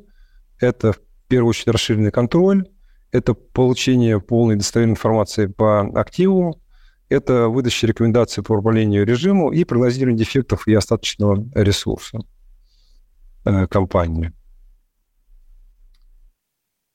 Так, здесь я пролистаю, поскольку об этом я уже ранее упоминал, для любого технического изделия, оно может быть крупным или мелким, новоемким или нет, можно э, с помощью современных инструментариев, э, как виртуальных, так и чисто аппаратных решений, то есть физических, создать цифровой двойник. Вот. Ну, таким образом. Чем быстрее. Не хочу погружаться глубоко в технические вещи. Вот. А хотел просто чуть более, больше рассказать о э, тех трендах, которые мы наблюдаем в последние десятилетия. десятилетия. Ну, во-первых, это новые источники данных, которые э, связаны с тем, что появились новые инструментарии э, по получению этой информации. Ну, в первую очередь, это лазерная система обнаружения и измерения дальности, это лидары, и инфракрасная система переднего обзора FLIR, например. Да? Вот. Это совместимая система, то есть разработанные стандартизированные протоколы, по э, данным, которые поступают с самого разнообразного э, оборудования. То есть основной тренд – это, в принципе, стандартизация, которая выводит процесс э, создания цифрового двоек в совершенно новый уровень, да, и позволяет широкому и позволяет, скажем так, заниматься оцифровкой тех или иных процессов не только крупным каким-то компаниям и вендорам на, на рынке, но и в том числе средним, средним компаниям, которые развивают те или иные компетенции на рынке. Это визуализация данных, э, датчики нового поколения и платформы, да, платформа, то есть платформизация. Значит, в первую очередь это облачные платформы и платформа интернета вещей, IoT. Вот. Если говорить о датчиках, то должна быть какая-то золотая середина. Мы, в принципе, можем обвешать датчиками всю, все изделие, но это будет избыточный э, Э, скажем так, сбор информации и также с точки э, затруднить э, с точки зрения обработки этой информации, выделения каких-то определенных тех или иных трендов в обрабатываемом сигнале, вот, ну, ключевых трендов, вот, ну, первичная обработка данных. Поэтому всегда с точки зрения датчиков, как физических, так и аппаратных, физических, как виртуальных, должна быть какая-то золотая э, середина. Вот. Ну и в, это, в этом контексте, в этой связи компания, которая занимается цифровизацией уже более 10 лет, они пришли к пониманию, э, что является вот этой э, золотой серединой. Вот. Не только как бы, промышленность озабочена созданием цифровых двойников, но вот, как ни странно, в том числе и авиационные компании, которые э, непосредственно эксплуатируют эту технику. Ну, вот так австралийская корпорация Aeroservice Australia который отвечает за управление воздушным потоком, фактически диспетчера, также внедряет э, технологии цифровых двойников, использует активно технологии искусственных интеллектов э, для управления, более эффективного управления воздушным, эффективного и безопасного управления воздушным потоком. Шина, то есть теперь как, шина как выступает э, как услуга, как модель. Вот крупная Bridgestone в 2019 году, приведя компанию WebField, стал разрабатывать датчик, который непосредственно устанавливается на шины и колеса, да, вот, для того, чтобы оценить состояние шины в режиме реального времени. Э, медицина, то есть компания, известная японская компания Takeda, э, Takeda, которая сейчас недавно ушла с нашего э, с российского рынка, она также запустила несколько проектов, а это уже области биотехнологии и медицины. Да? Также внедряет технологии значит, цифровых двойников. Ну, а если говорить о высокообразовательных вычислениях, то, да, в последнее время мы наблюдаем существенный рост э, э, облачных вычислений и уход э, основных промышленных компаний в облако. Вот. растут как публичные облака, так и частные облака. Ну, здесь они как бы идут параллельным путем. Вот. Вам, как IT-специалистам, я подробно об этом не буду говорить, чем они различаются. То есть гибридные, публичные облака. Главное понимать, что такой тренд на рынке э, существует, вот, и на него кого нельзя, нельзя отвечать. Вот, с точки зрения э, цифровизации, да, вот здесь такая хорошая аналогия, может быть, вы ранее уже видели, э, различные форматы предоставления э, платформ и облачных э, сервисов они вот так, так хорошо описываются такой метафорой, как пицца как услуга, да. Ну, фактически так, если вот говорить э, об IaaS, PaaS и SaaS-системах, вот, э, мы можем пиццу забрать из ресторана, да, уже приготовленную, или с э, какой-то там кондитерской, непосредственно пообедать, или получить какие-то ингредиенты. Ну, как раз это будет с, э, разной формой платформеризации и, и оказания облачных сервисов и услуг. Вот SaaS и ASPAS. Вот. Ну, в, в одном случае нам требуется определенная инфраструктура, она должна быть у нас установлена непосредственно, допустим, в домохозяйстве или на промышленном э, предприятии, а в, в другом случае мы ее получаем э, как сервис э, от оператора этой услуги, ну и гибридный вариант. Вот. Но лидерами на рынке поставщиков облачных услуг э, являются ну, традиционно западные компании. Они здесь э, представляют в первую очередь Amazon, э, Google и Microsoft Azure. Вот. Они по-разному представлены в этих моделях предоставления услуг SaaS, VAS, EAS. Вот. Где-то лидирует одна компания, где-то другая. Вот. Ну, в контексте э, нашей э, российской реальности мы сейчас потихоньку догоняем э, западных вендоров. Вот. Есть хороший в этом плане аналитический расчет. Его сделал в 2021 году CNews, которая проанализировала основных игроков на этом рынке. И мы видим, что в топ-10 уже попадают и отечественные компании. Вот Яндекс.Клауд, Ростелеком, Cloud MTC да, со своими облачными э, сервисами. Э, немного об agile подходе. Дело в том, что современные вызовы э, требуют э, э, от современного инженера пересмотр самого процесса проектирования. Ну и вы уже давно э, не первый раз слышали, не только в этой аудитории, о так называемом agile. Да? Вот когда мы работаем с некими такими бэклогами, с спринтами, вот, и фактически у нас нет такого вот э, традиционного процесса или сквозного, когда мы вот четко идем по техническому заданию, а наш, э, это техническое задание и само изделие, которое мы проектируем, я не говорю про программное обеспечение, а именно про изделие, э, которое мы разрабатываем в железе, у нас это техническое задание и конструкция уточняется на каждом Э, э, спринте, то есть на каком-то таком небольшом этапе, да, за счет получения обратной э, связи от, в том числе от заказчика и от обсуждения в какой-то ограниченной группе. В определенном смысле это позволяет ускорить процесс проектирования да, и сформировать изделия, которые будет отличать индивидуальным персональным требованиям заказчика. Да поскольку часто техническое задание при традиционном процессе проектирования, оно может быть э, изначально сформулировано э, не совсем корректно, а пройдя все этапы, дойдя до этапа предсерийного или производственного э, непосредственно этапа производства, мы уже получим, можем получить конечное изделие, которое не отвечает конечному требованию нашего заказчика. Да? Вот использование agile технологий позволяет корректировать характеристики изделия, вот, в процессе, непосредственно в процессе проектирования, да, и устранить какие-то ошибки, да. Ну, часто бывает недопонимание, да, между исполнителем и заказчиком. Вот. Ну и, соответственно, agile методология, вот она здесь на этом слайде представлена, она перестраивает э, весь процесс э, проектирования, э, разбивая его на отдельные такие небольшие этапы, на котором на каждом из этих этапов вот, как раз характеристики изделия уточняются, ну, взаимосвязи с конечным заказчиком. Ранее я уже говорил, что основные э, рынки на в области значит, облачного вычисления является компания Amazon Microsoft. А если говорить о, об IT значит, платформах, промышленного интернета вещей, то здесь также последние десятилетия лидерами были западные компании. Ну, в первую очередь, это компания Dassault System – со своей платформой 3D Experience, General Electric с платформой Predix, PTC с платформой Finworks, Aras и Autodesk, вот, с компанией Fusion. Вот.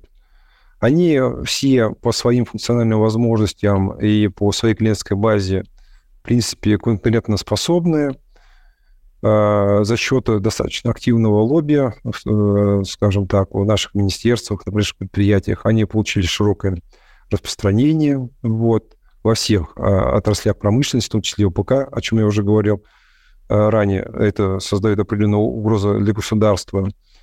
Вот, мы эти угрозы создаем, вот, и э, с учетом э, значит, пожеланий наших основных министерств и федеральных программ, которые утверждена, в том числе президентом Российской Федерации, э, в той или иной степени стараемся вот эти негативные тренды, связанные, с, допустим, с возможным отключением нас от этих платформенных решений, как-то парировать заранее, да, то есть превентивно.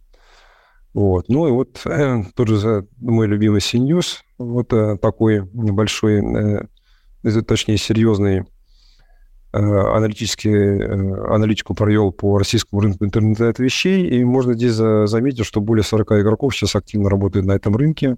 Вот. Это в основном телекоммуникационные компании. Вот.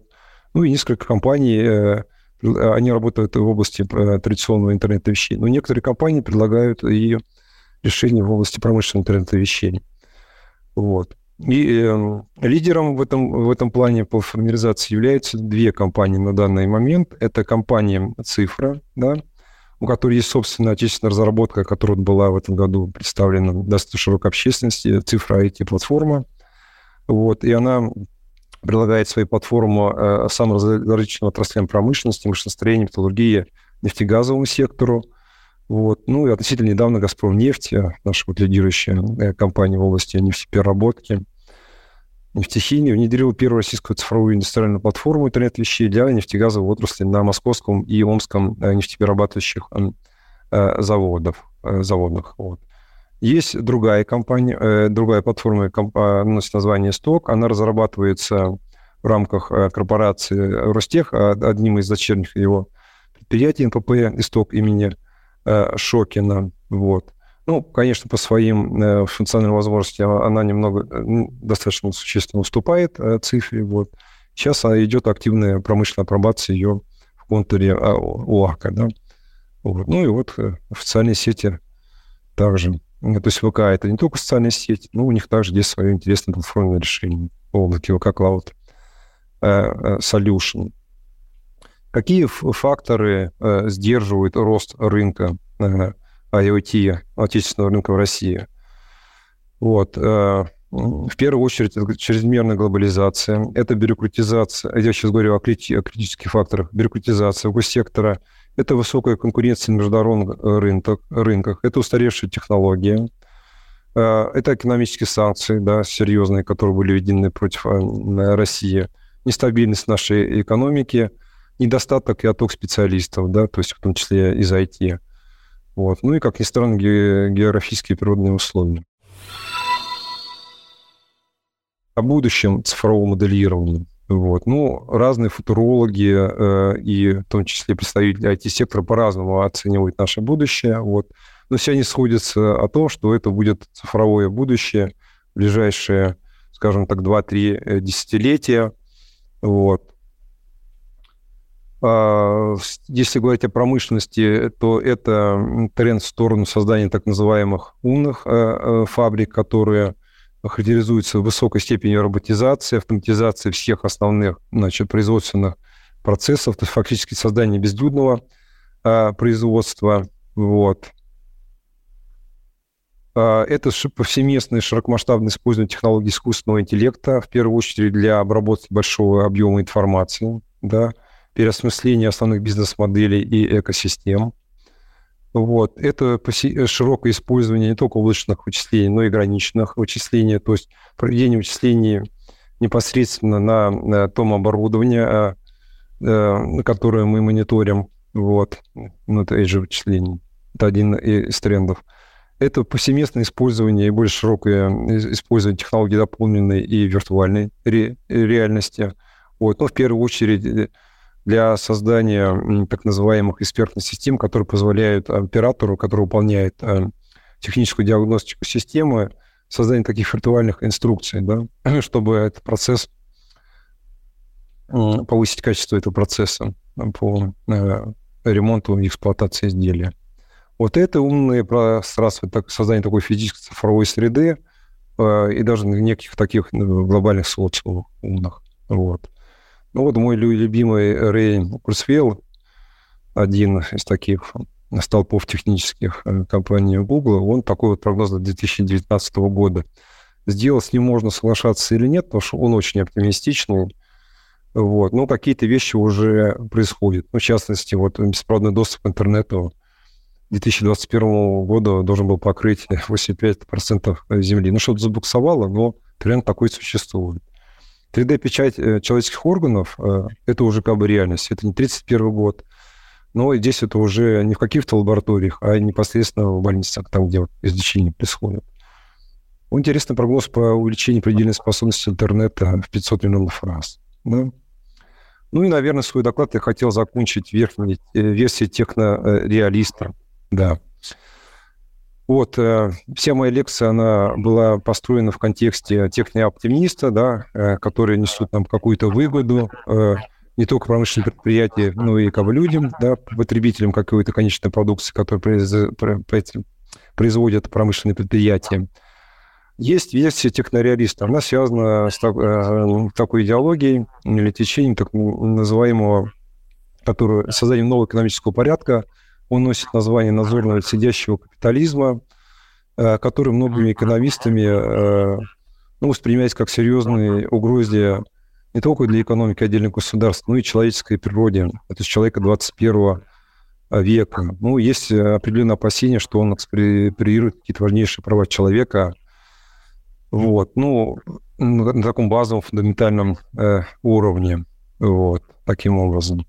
И есть определенные звонки в этой области. Они связаны в основном с компаниями, э, которые работают как раз э, в области э, телекоммуникации, в области вот, интернета глобального, вот как корпорация Google, которая нам известна как такая мощнейшая поисковая система, да, то есть разработчик поисковой системы. Вот.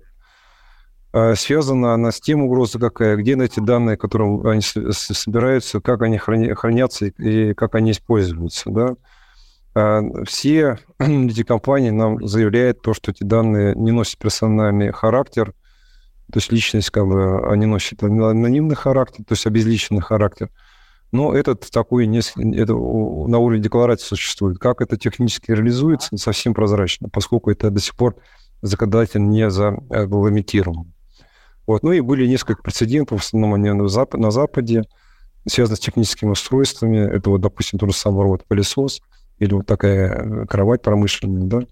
Ну, фактически это внедрение э, в наше какой-то такой паблиси, да, то есть публичность, которая теряется с использованием той или иной э, технологии. Вот. Ну, и не только социальные сети, но вот такие технические устройства. Вот. Социальный рейтинг в, в, в, в Китайской Народной Республике – тоже не совсем понятно. Он напрямую связан с цифрой, вот, да, ну и также ущемляет в определенном смысле права, ну, если вот с точки зрения этики оценивать эти процессы. Вот, ну вот на этой такой э, пессимистичной ноте, да, э, для того, чтобы разбавить вот э, опти, тот оптимизм, о котором я вот в течение полутора часов как бы докладывал, я и, наверное, завершу. Почему я так сделаю? Дело в том, что на любой процесс, в том числе процесс цивилизации, цифровизации, нужно смотреть с обеих сторон. То есть у медали всегда две стороны, и поэтому нужно смотреть как с точки зрения позитивных каких-то аспектов, так с точки зрения негативных, да, чтобы эти процессы э, не носили субъективный характер, а имели высокую степень объективности. Вот.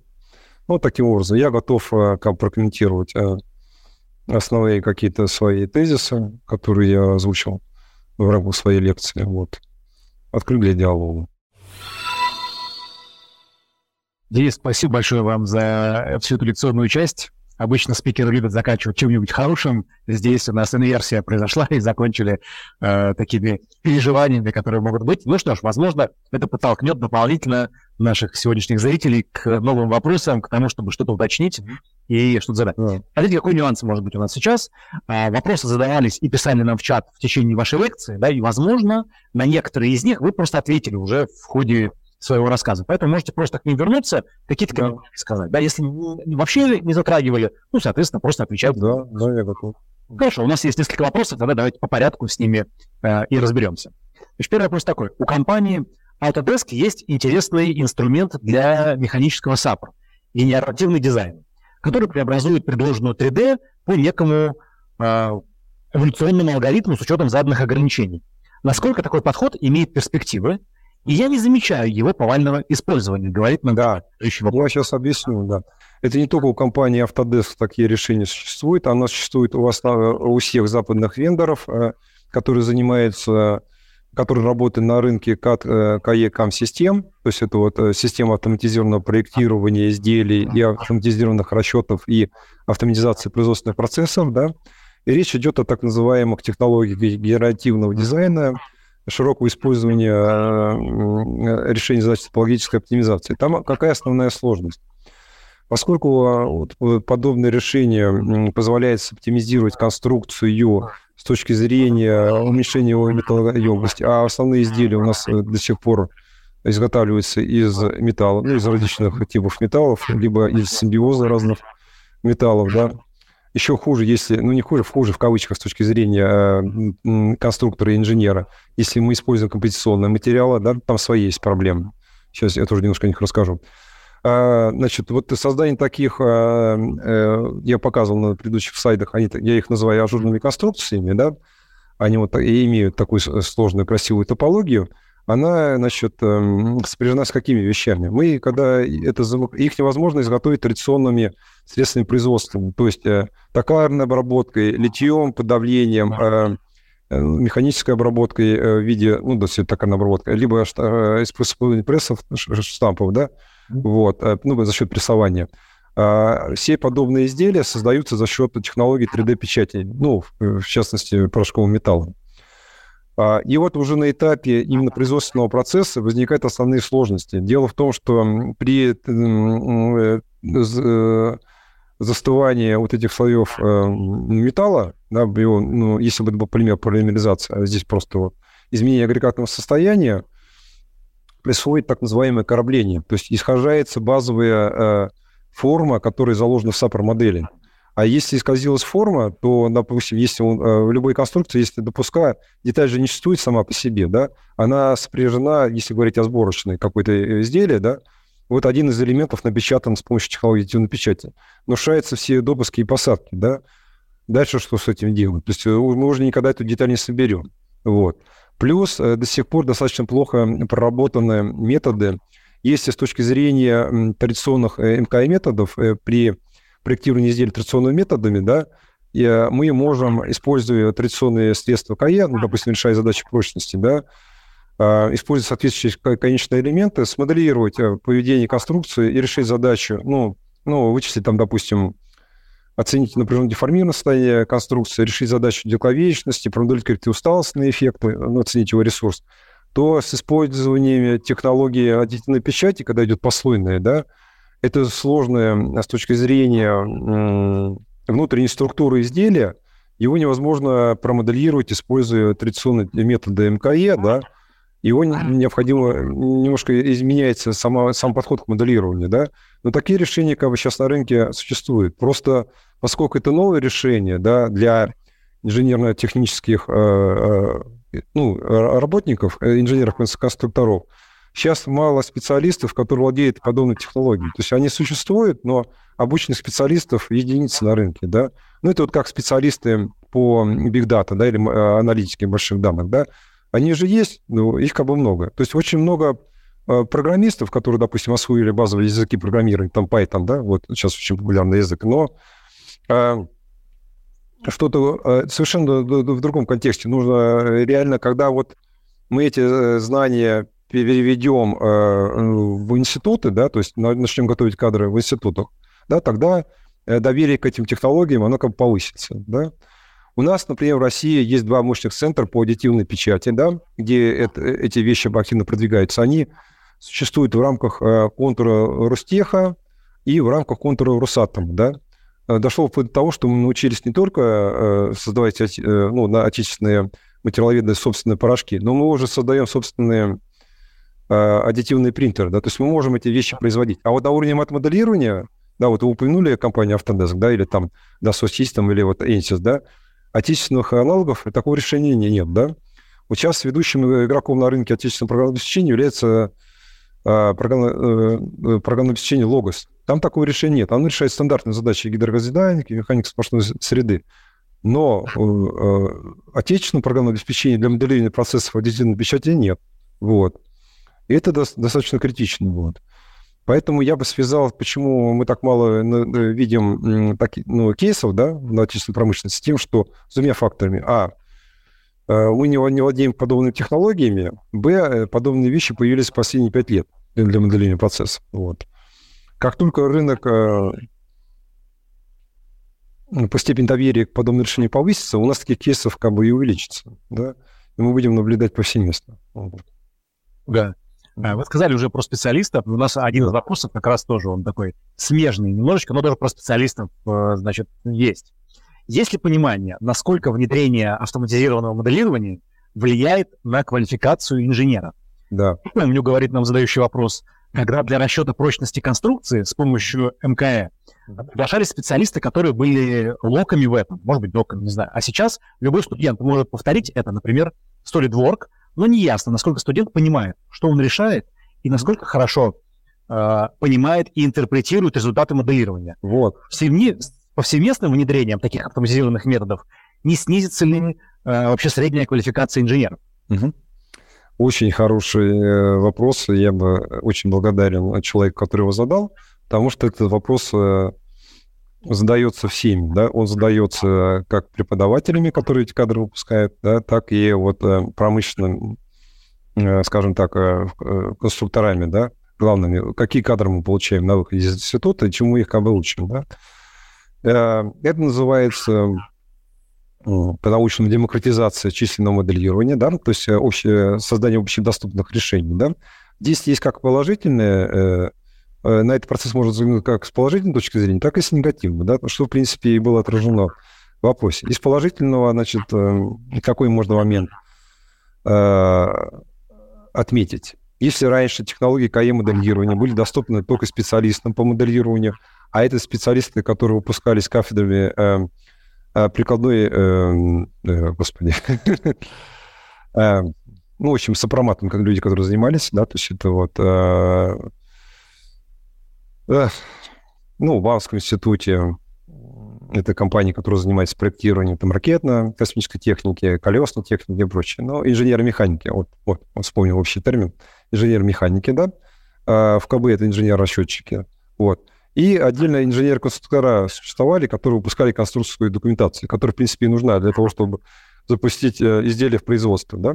Теперь э, демократизация позволяет э, непосредственно создателям конструкции документации, конструкторам, да, какие-то базовые вещи моделировать. Это, в принципе, хорошо на этапе первичного оценка, оценки конструкции. Но здесь я бы сказал, посмотрел на это не так инженер-конструктор уровня там, первой категории или ведущий инженер-конструктор, он за счет своего огромного э, конструкторского опыта, да, как раз может интерпретировать, грамотно интерпретировать результаты, которые получает с помощью этих средств, да, ну, упрощенного моделирования.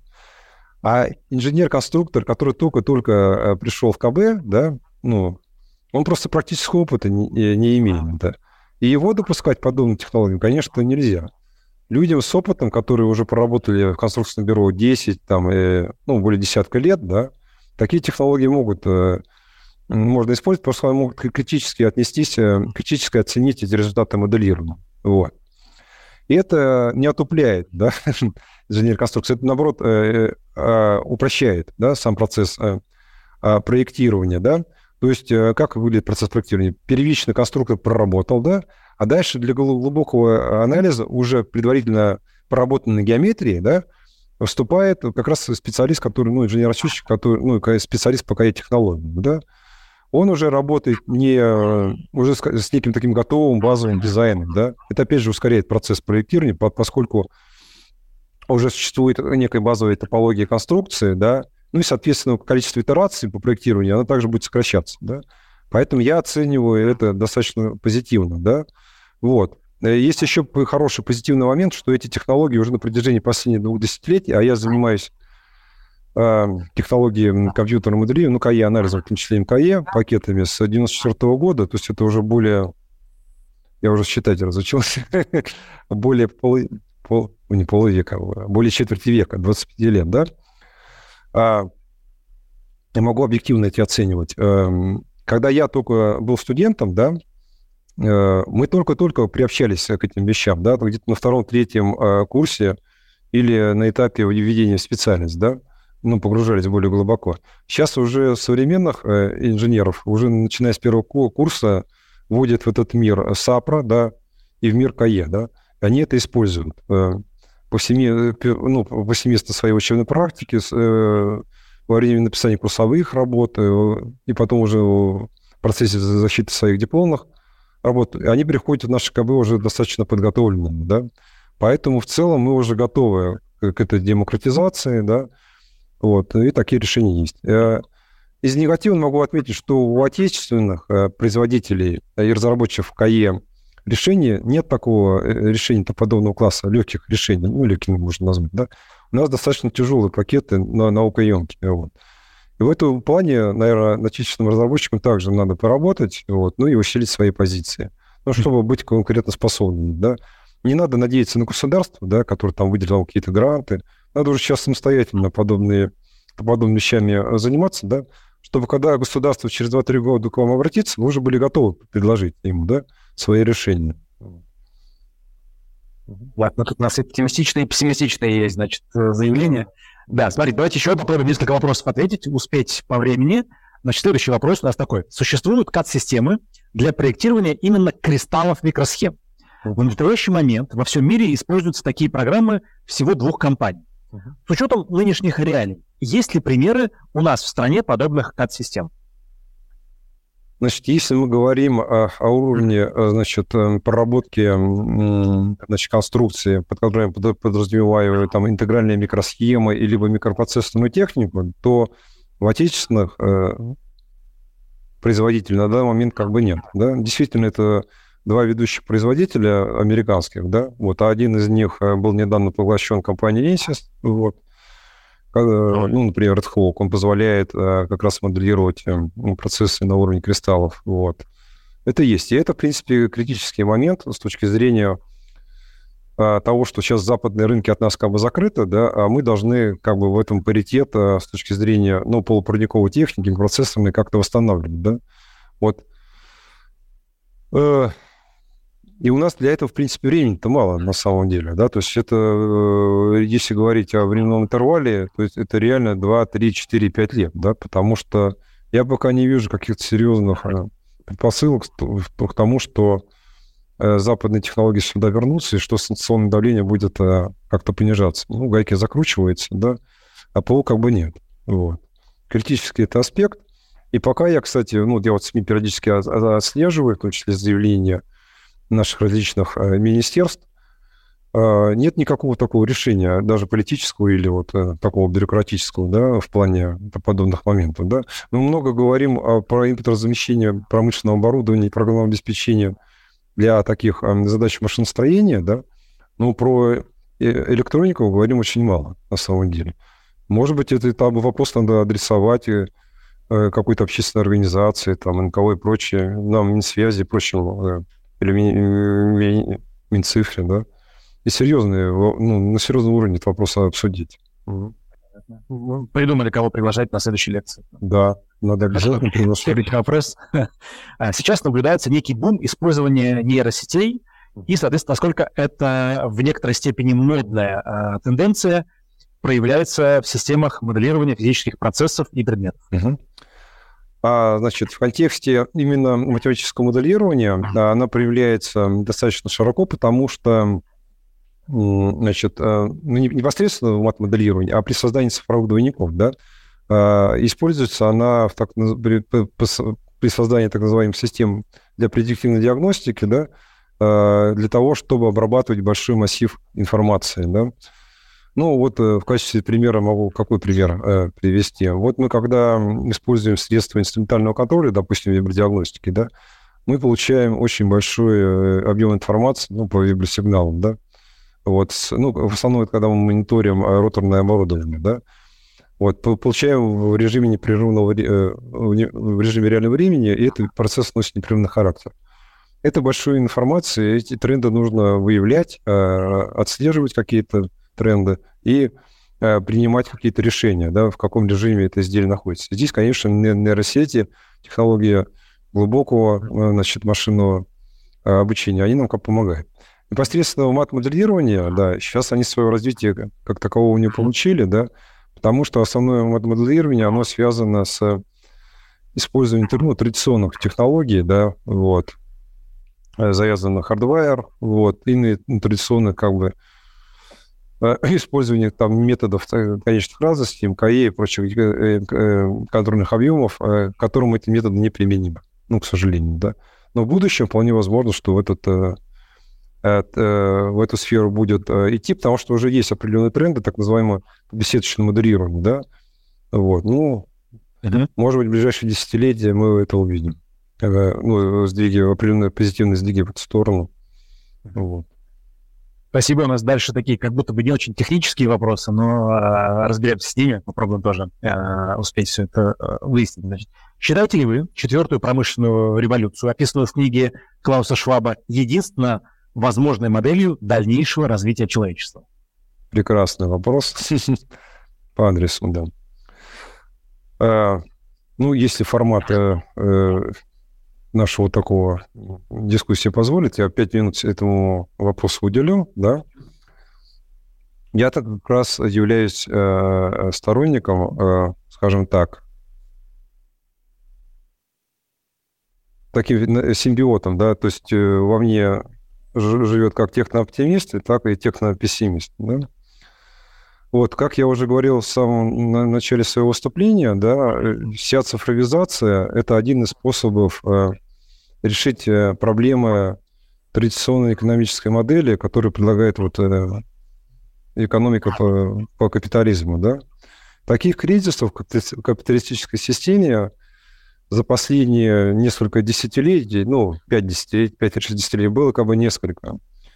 Ранее они парировались определенными политическими и экономическими э, событиями. Ну, э, в частности, скажем так, э, Ох ты, боже мой.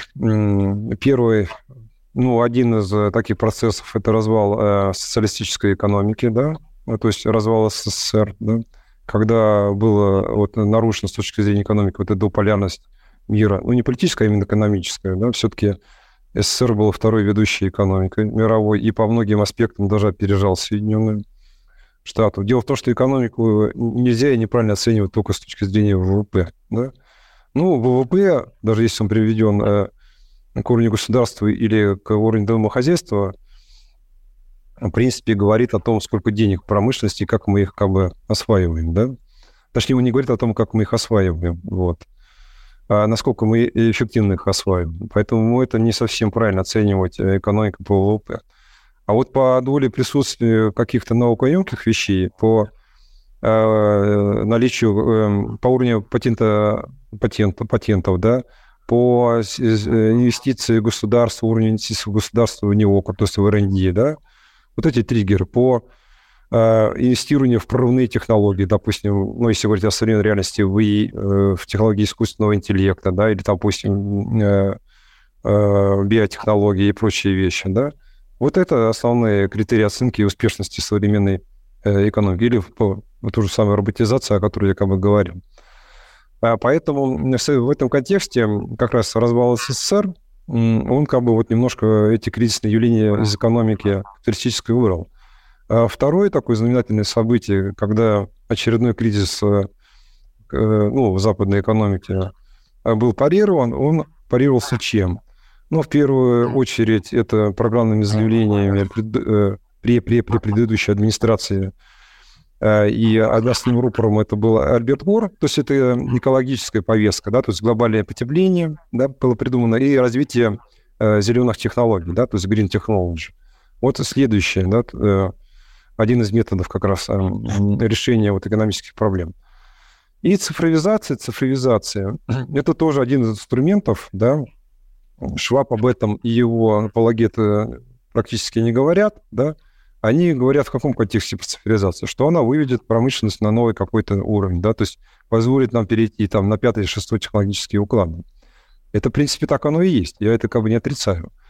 Но а изначально цифровизация э, решала проблему кризиса ну, западноевропейской экономики. Э, одной из ведущих экономик э, на тот момент являлась Германия, ФРГ, но она по факту и сейчас остается. Да? В принципе, локомотив европейской экономики – это Германия, да, вот. Ну, отчасти Италия Франция, но в меньшей степени, там, Испания. В основном это как бы Китай и выступает такого локомотива. Вот где-то к, к рубежу 2007-2009 года, да, до знаменитого этого Давосского форума, где это программного, э, программное заявление, программная речь прозвучала, да, вот, бессменного руководителя Шваба, как раз такой кризис э, в европейской экономике в первую очередь и наметился, да. У капитализма есть существенный дефект. Он позволяет быстро выстрелить какому-то стартапу, да, и быстро расти на достаточно кратковременном интервале, да, в том числе по классической э, идеологии массового производства, да, вот, который э, предложил нам Форд, по которому развивалась вся промышленность, начиная с 20-го года до середины 60-х, 70-х годов. Мы быстро растем, а потом мы быстро падаем, на самом деле. Ну, как раз то, что кризис наступает. То есть упираемся в потолок. К сожалению, без четкого... Почему это так происходит? Потому что рынок, э, ну, вот эта парадигма основная, она подразумевает, эм, в принципе, достаточно свободный рынок, без существенных ограничений, да? Вот. Э, нет четкого планирования, то, что было, допустим, в социалистической экономике с его госпланом, да? И вот как раз наиболее эффективная экономика, которая сочетает э, две вот этих различных парадигм, да, это свободный рынок и э, четкое планирование. Причем планирование именно государства, поскольку государство, именно государство, находясь на вершине всей этой экономической пирамиды, оно способно всю эту информацию э, собирать и планировать. Почему в социализме это не получилось? А потому что не было таких мощных э, вычислений высокопроизводительных, да, вот. Невозможно было все планировать, учитывать многофакторность этой экономики.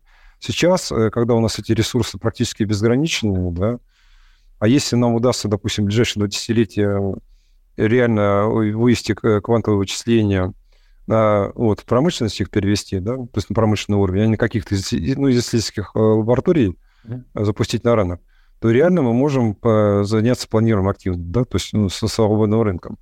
И вот в симбиозе этих двух экономических моделей, может быть, и будущее и состоит э, ну, всего человечества, да.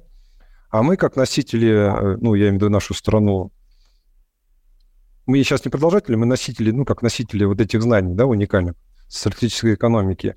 И в том числе э, за счет вот последних двух-трех э, десятилетий носителей и либеральной экономики, мы все это очень хорошо впитали, да, у нас не дикий капитализм, он достаточно у нас хорошо регулируется и э, частным сектором, и государством, да, в этом плане мы уникальны, да, и мы можем эту модель, в принципе, в будущем предложить э, всему человечеству, да, и в союзе, допустим, э, с нашим хорошим ближайшим соседем КНР, где также это существует, в принципе, как частный капитализм, как государственный капитализм, да, как основополагающая система, предложите миру, да.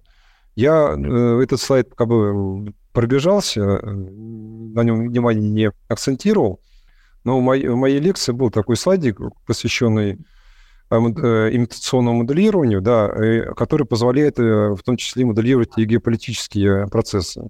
И там у меня было показаны разные сценарии, э, которые как раз моделировались экономистами-социологами, ведущими, отечественными, хочу подчеркнуть, выстраивание будущих глобальных союзов, да, на предмет, скажем так, их конкурентоспособности, да, и было показано с учетом очень многих факторов, да, это вот, как я уже говорил, НИОК, ВВП, уровень внедрения вот этих современных производственных технологий в э, производство, то есть насколько это все внедрено и успешно, да, в целом. Уровень, э, скажем так, эм, э, защищен с точки государства, с точки зрения вот разработки современных систем вооружения, да, там тоже это оценивается.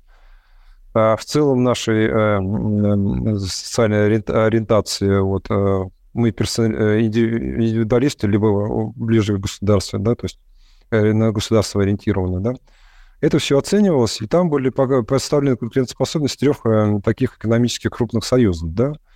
Один из них – это Объединенный Запад, да, то есть Соединенные Штаты и Западная Европа. А другой – БРИКС, ну, вот он сейчас как бы существует как экономическая модель. Да, это вот у нас Бразилия, мы там ЮАР, э, ЮАР э, значит, Китай, и непосредственно союз КНР и Э, России, да, ну, Российской Федерации. Так вот, э, в долгосрочной перспективе имитационная модель, серьезная многофакторная имитационная модель показала, что наиболее конкурентоспособной и живучей является модель союза, ну, который предлагает как бы, союз вот, России и Китая. Да? Mm. В этом плане э, ну, наш какой-то определенный разворот в сторону Востока, он, наверное, может оцениваться как позитивно да? в этом, ну, это в серии последних событий. Вот, поэтому я и соглашусь с Швабом, и не соглашусь одновременно, да? Принято. Но позитивный разворот есть, и то, и то хорошо, понимаете. Позитива э, прибавляется в нашей лекции.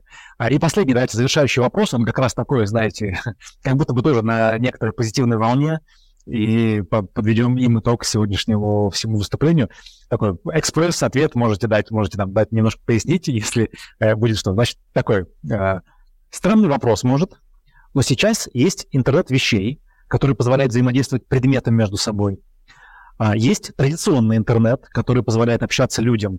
А будет ли в будущем интернет людей, который позволит не только общаться людям, но и взаимодействовать им друг с другом? Да, значит, вот я когда э, об этом говорил, опять же, вскользь, я э, рассказал о так называемых э, умных, умных пространствах, которые вот современными социологами и экономистами и значит, представителями, скажем так, IT-отрасли и представителями промышленности оценивается не только, не, не только с точки зрения, скажем, вот, промышленности, но и с точки зрения социума, да. В действительности в будущем будет интернет людей, но это будет э, интернет людей э, не, не чисто как вот на физическом уровне, да, а на чисто уровне, значит, нашей эмоциональной и поведенческой составляющей, да. Вот. Мы будем фактически общаться, ну, это сейчас уже происходит. Для, э, вот я когда говорил о надзорном капитализме, практически, э, ну, то, что существует цифровой след, это никто как бы не, не, не отрицает, да. Но уже у, у многих э, компаний, которые в, этом, в этой области IT работают, существуют наши аватары, да, ну, фактически. Вот наши виртуальные э, копия нашего вот, вот этого эмоционального следа, нашей поведенческой модели. Вот как раз такие аватары и составят будущий интернет людей, да, то есть, ну, вот, вот интернет-аватар я его назвал, да, где мы будем общаться в том числе, ну, вот такие вещи, кстати, были в, определенный момент а, показаны в западном э, кинематографе. Это известный э, цикл, ну, сериал «Черное зеркало», да, э, который, в принципе, показывает эти вещи в контексте как раз технооптимиста, да. Вот, э, там это было показано, да, то есть интернет людей э, э, было представлено даже более в контексте не только негативного, но и позитивного. Например, одна из серий показала достаточно интересного заключения брачных союзов, да, как раз тоже вот и эксперименты такие, да, имитационные, когда пары подбирались на основе масштабных там миллионов вот этих различных комбинаций, то есть сопоставления различных психотипов, да, как это вот событийно развивается, то есть встречается одна пара, союз получается, не получается, он разрушается. В конечном итоге после э, вот это, ну, назовем его цифроанализа, вот э, самая такая успешная, жизнеспособная пара и формировалась, да. Вот за счет чего? За счет того, что такие аватары в этой э, вселенной как бы существуют. Я что хотел подчеркнуть? Вот э, почему-то постоянно звучит, что я э, в контексте каком-то негативном про эти вещи рассказывал. Нет. Я про негативно только заключительный свои слайды показал, да, какие угрозы да, и, к сожалению, я сказал, что это оценивается не промышленностью, да, но это мое упущение, а социологами, да, которые на самом деле, ну, если так объективно говорить, далеки от э, реальных промышленных вещей, да, и э, цифровизацией не занимаемся, да. Это опасения социологов и, ну, определенной группы экономистов, вот. Если говорить вот обо мне как представителе промышленности, то я как раз оцениваю всю цифровизацию позитивной точки зрения. Почему? Потому что э, формат лекции просто он такой полуторачасовой, не, не позволяет все аспекты осветить, поэтому я вот сейчас немножко, ну, буквально пару, э, э, пару минут этому уделю. Мы, он позволяет вот в, в середине 80-х годов, в первую очередь, это из Японии корень несет, было такое понятие робастного проектирования, да, вот, но это предшественник вот этой цифровизации. Что такое робастное проектирование? Это, значит, создание это еще, еще не было топологической оптимизации, вот этого генеративного дизайна, да, а, создание такой конструкции, которая бы учитывала в том числе несовершенство технологических э, процессов, да, мне э, ну, всегда на производстве есть какие-то определенные дефекты во время производства, да, мы не можем одну и ту же рабочую лопатку штамповать, э, они все разные, да. Мы, когда проверяем их, ну, они проходят контроль определенно перед установкой, допустим, на газотурбинный двигатель, мы же из партии, да, ну, там вот по теории 6 сигма, выбираем всего лишь, э, ну, единицу какую-то. Допустим, 99, как они, э, ну, их э, состояние, техническое составление, как они изготовлены, мы как бы не оцениваем, да. Ну, существуют там определенные доверительные интервалы и прочее. Ну, по теории вероятности, да. Мы говорим, что и 99 таких же рабочих лопаток будет работать так же, как это вот одна лопата, которую мы выбрали для, для диагностики ее состояния, ну, и изготовления. Так вот, роботический дизайн учитывал, э, робастный дизайн э, учитывал э, несовершенство производства, несовершенство методов проектирования, да, то есть он всеобъемлющий. Для того, чтобы в процессе эксплуатации изделия все эти несовершенства можно было учесть, да, ну, дефекты назовем их, да, и изделие работало, отрабатывал заданный как бы ресурс. Ну, допустим, 100 моточасов там для электро, электромотора или для двигателя внутреннего сгорания, да. А цифровизация э, не убирает это робастное проектирование, она вводит его на новый, на, на новый уровень, потому что мы получаем уже обратную связь от э, эксплуатируемого изделия, поскольку устанавливаем на него э, разнообразные датчики и обрабатываем эти датчики. Ранее, допустим, в промышленном контуре эти информация анализировалась штаты, штатной системой СОТП, автоматической системой управления, да, ну, то, ну, в каком контексте? Только управление ее режимами, да? Без э, оценки, скажем так, э, уровня, текущего уровня, э, ну, фактического технического состояния изделия, да? И в какой-то момент, да, мы, э, значит, э, используем метод, э, ну, регламент таких планов предупредительных ремонтов, да? Ну, был регламент работы, мы вот как бы ремонтировали, ну, как вот машины в автосервисе, да? Каждые 10-20 тысяч мы гоняем на ТО, да? Uh-huh. Ну, а кто сказал, что нужно гонять каждые 10-20 тысяч, выполнять тут те или иные как бы, операции, да?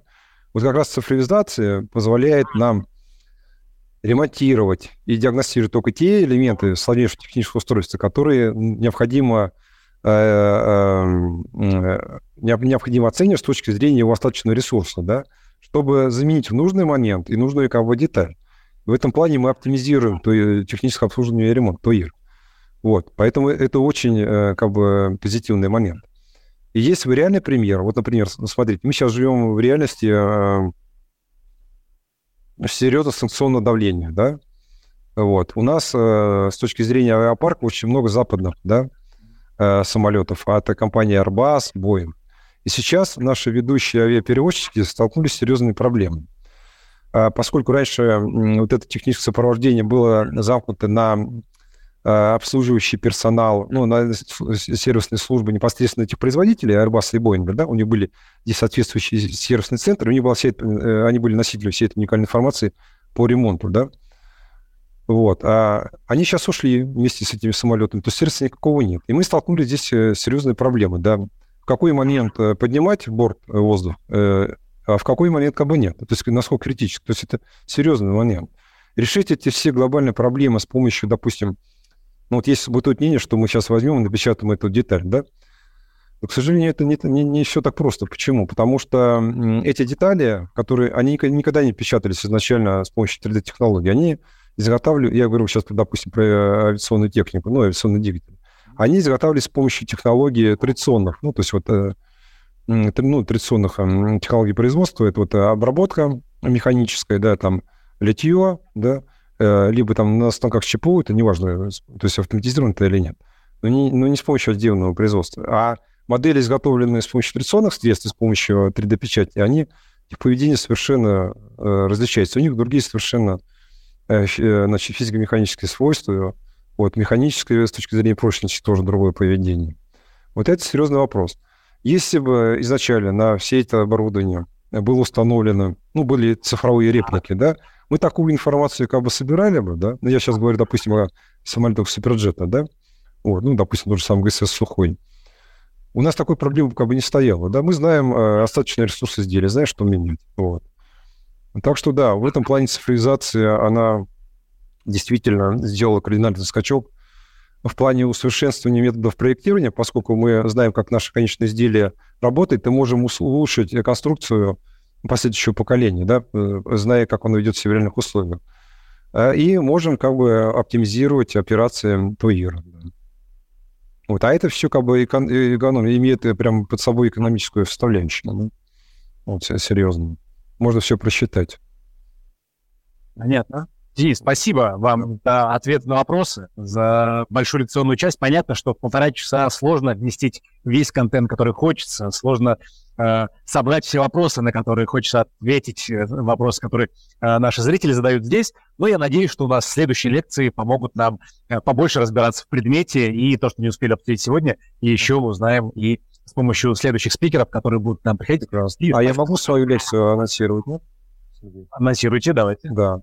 Ну вот буквально там через несколько недель я как раз более подробно расскажу вам о современных производственных технологиях, о которых я вскользь упомянул угу. в этой лекции. Это как раз аддитивное э, производство, да.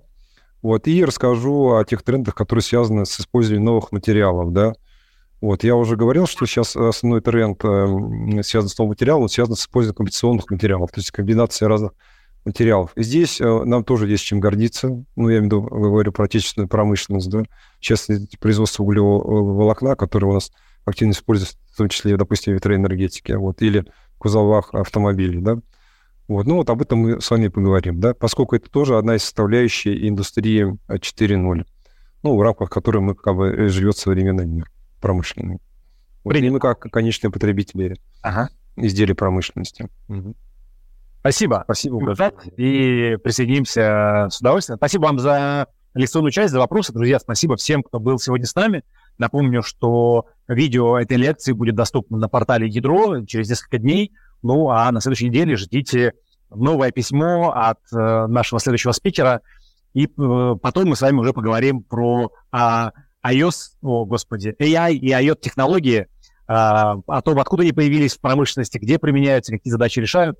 В общем, ждите письма от нашего спикера. Затем мы увидимся с вами уже э, в офисе, в лектории, поговорим про все, э, ответим на вопросы и также классно проведем время на лектории ядро. Спасибо всем, до новых встреч. Пока. Спасибо, до свидания. До свидания.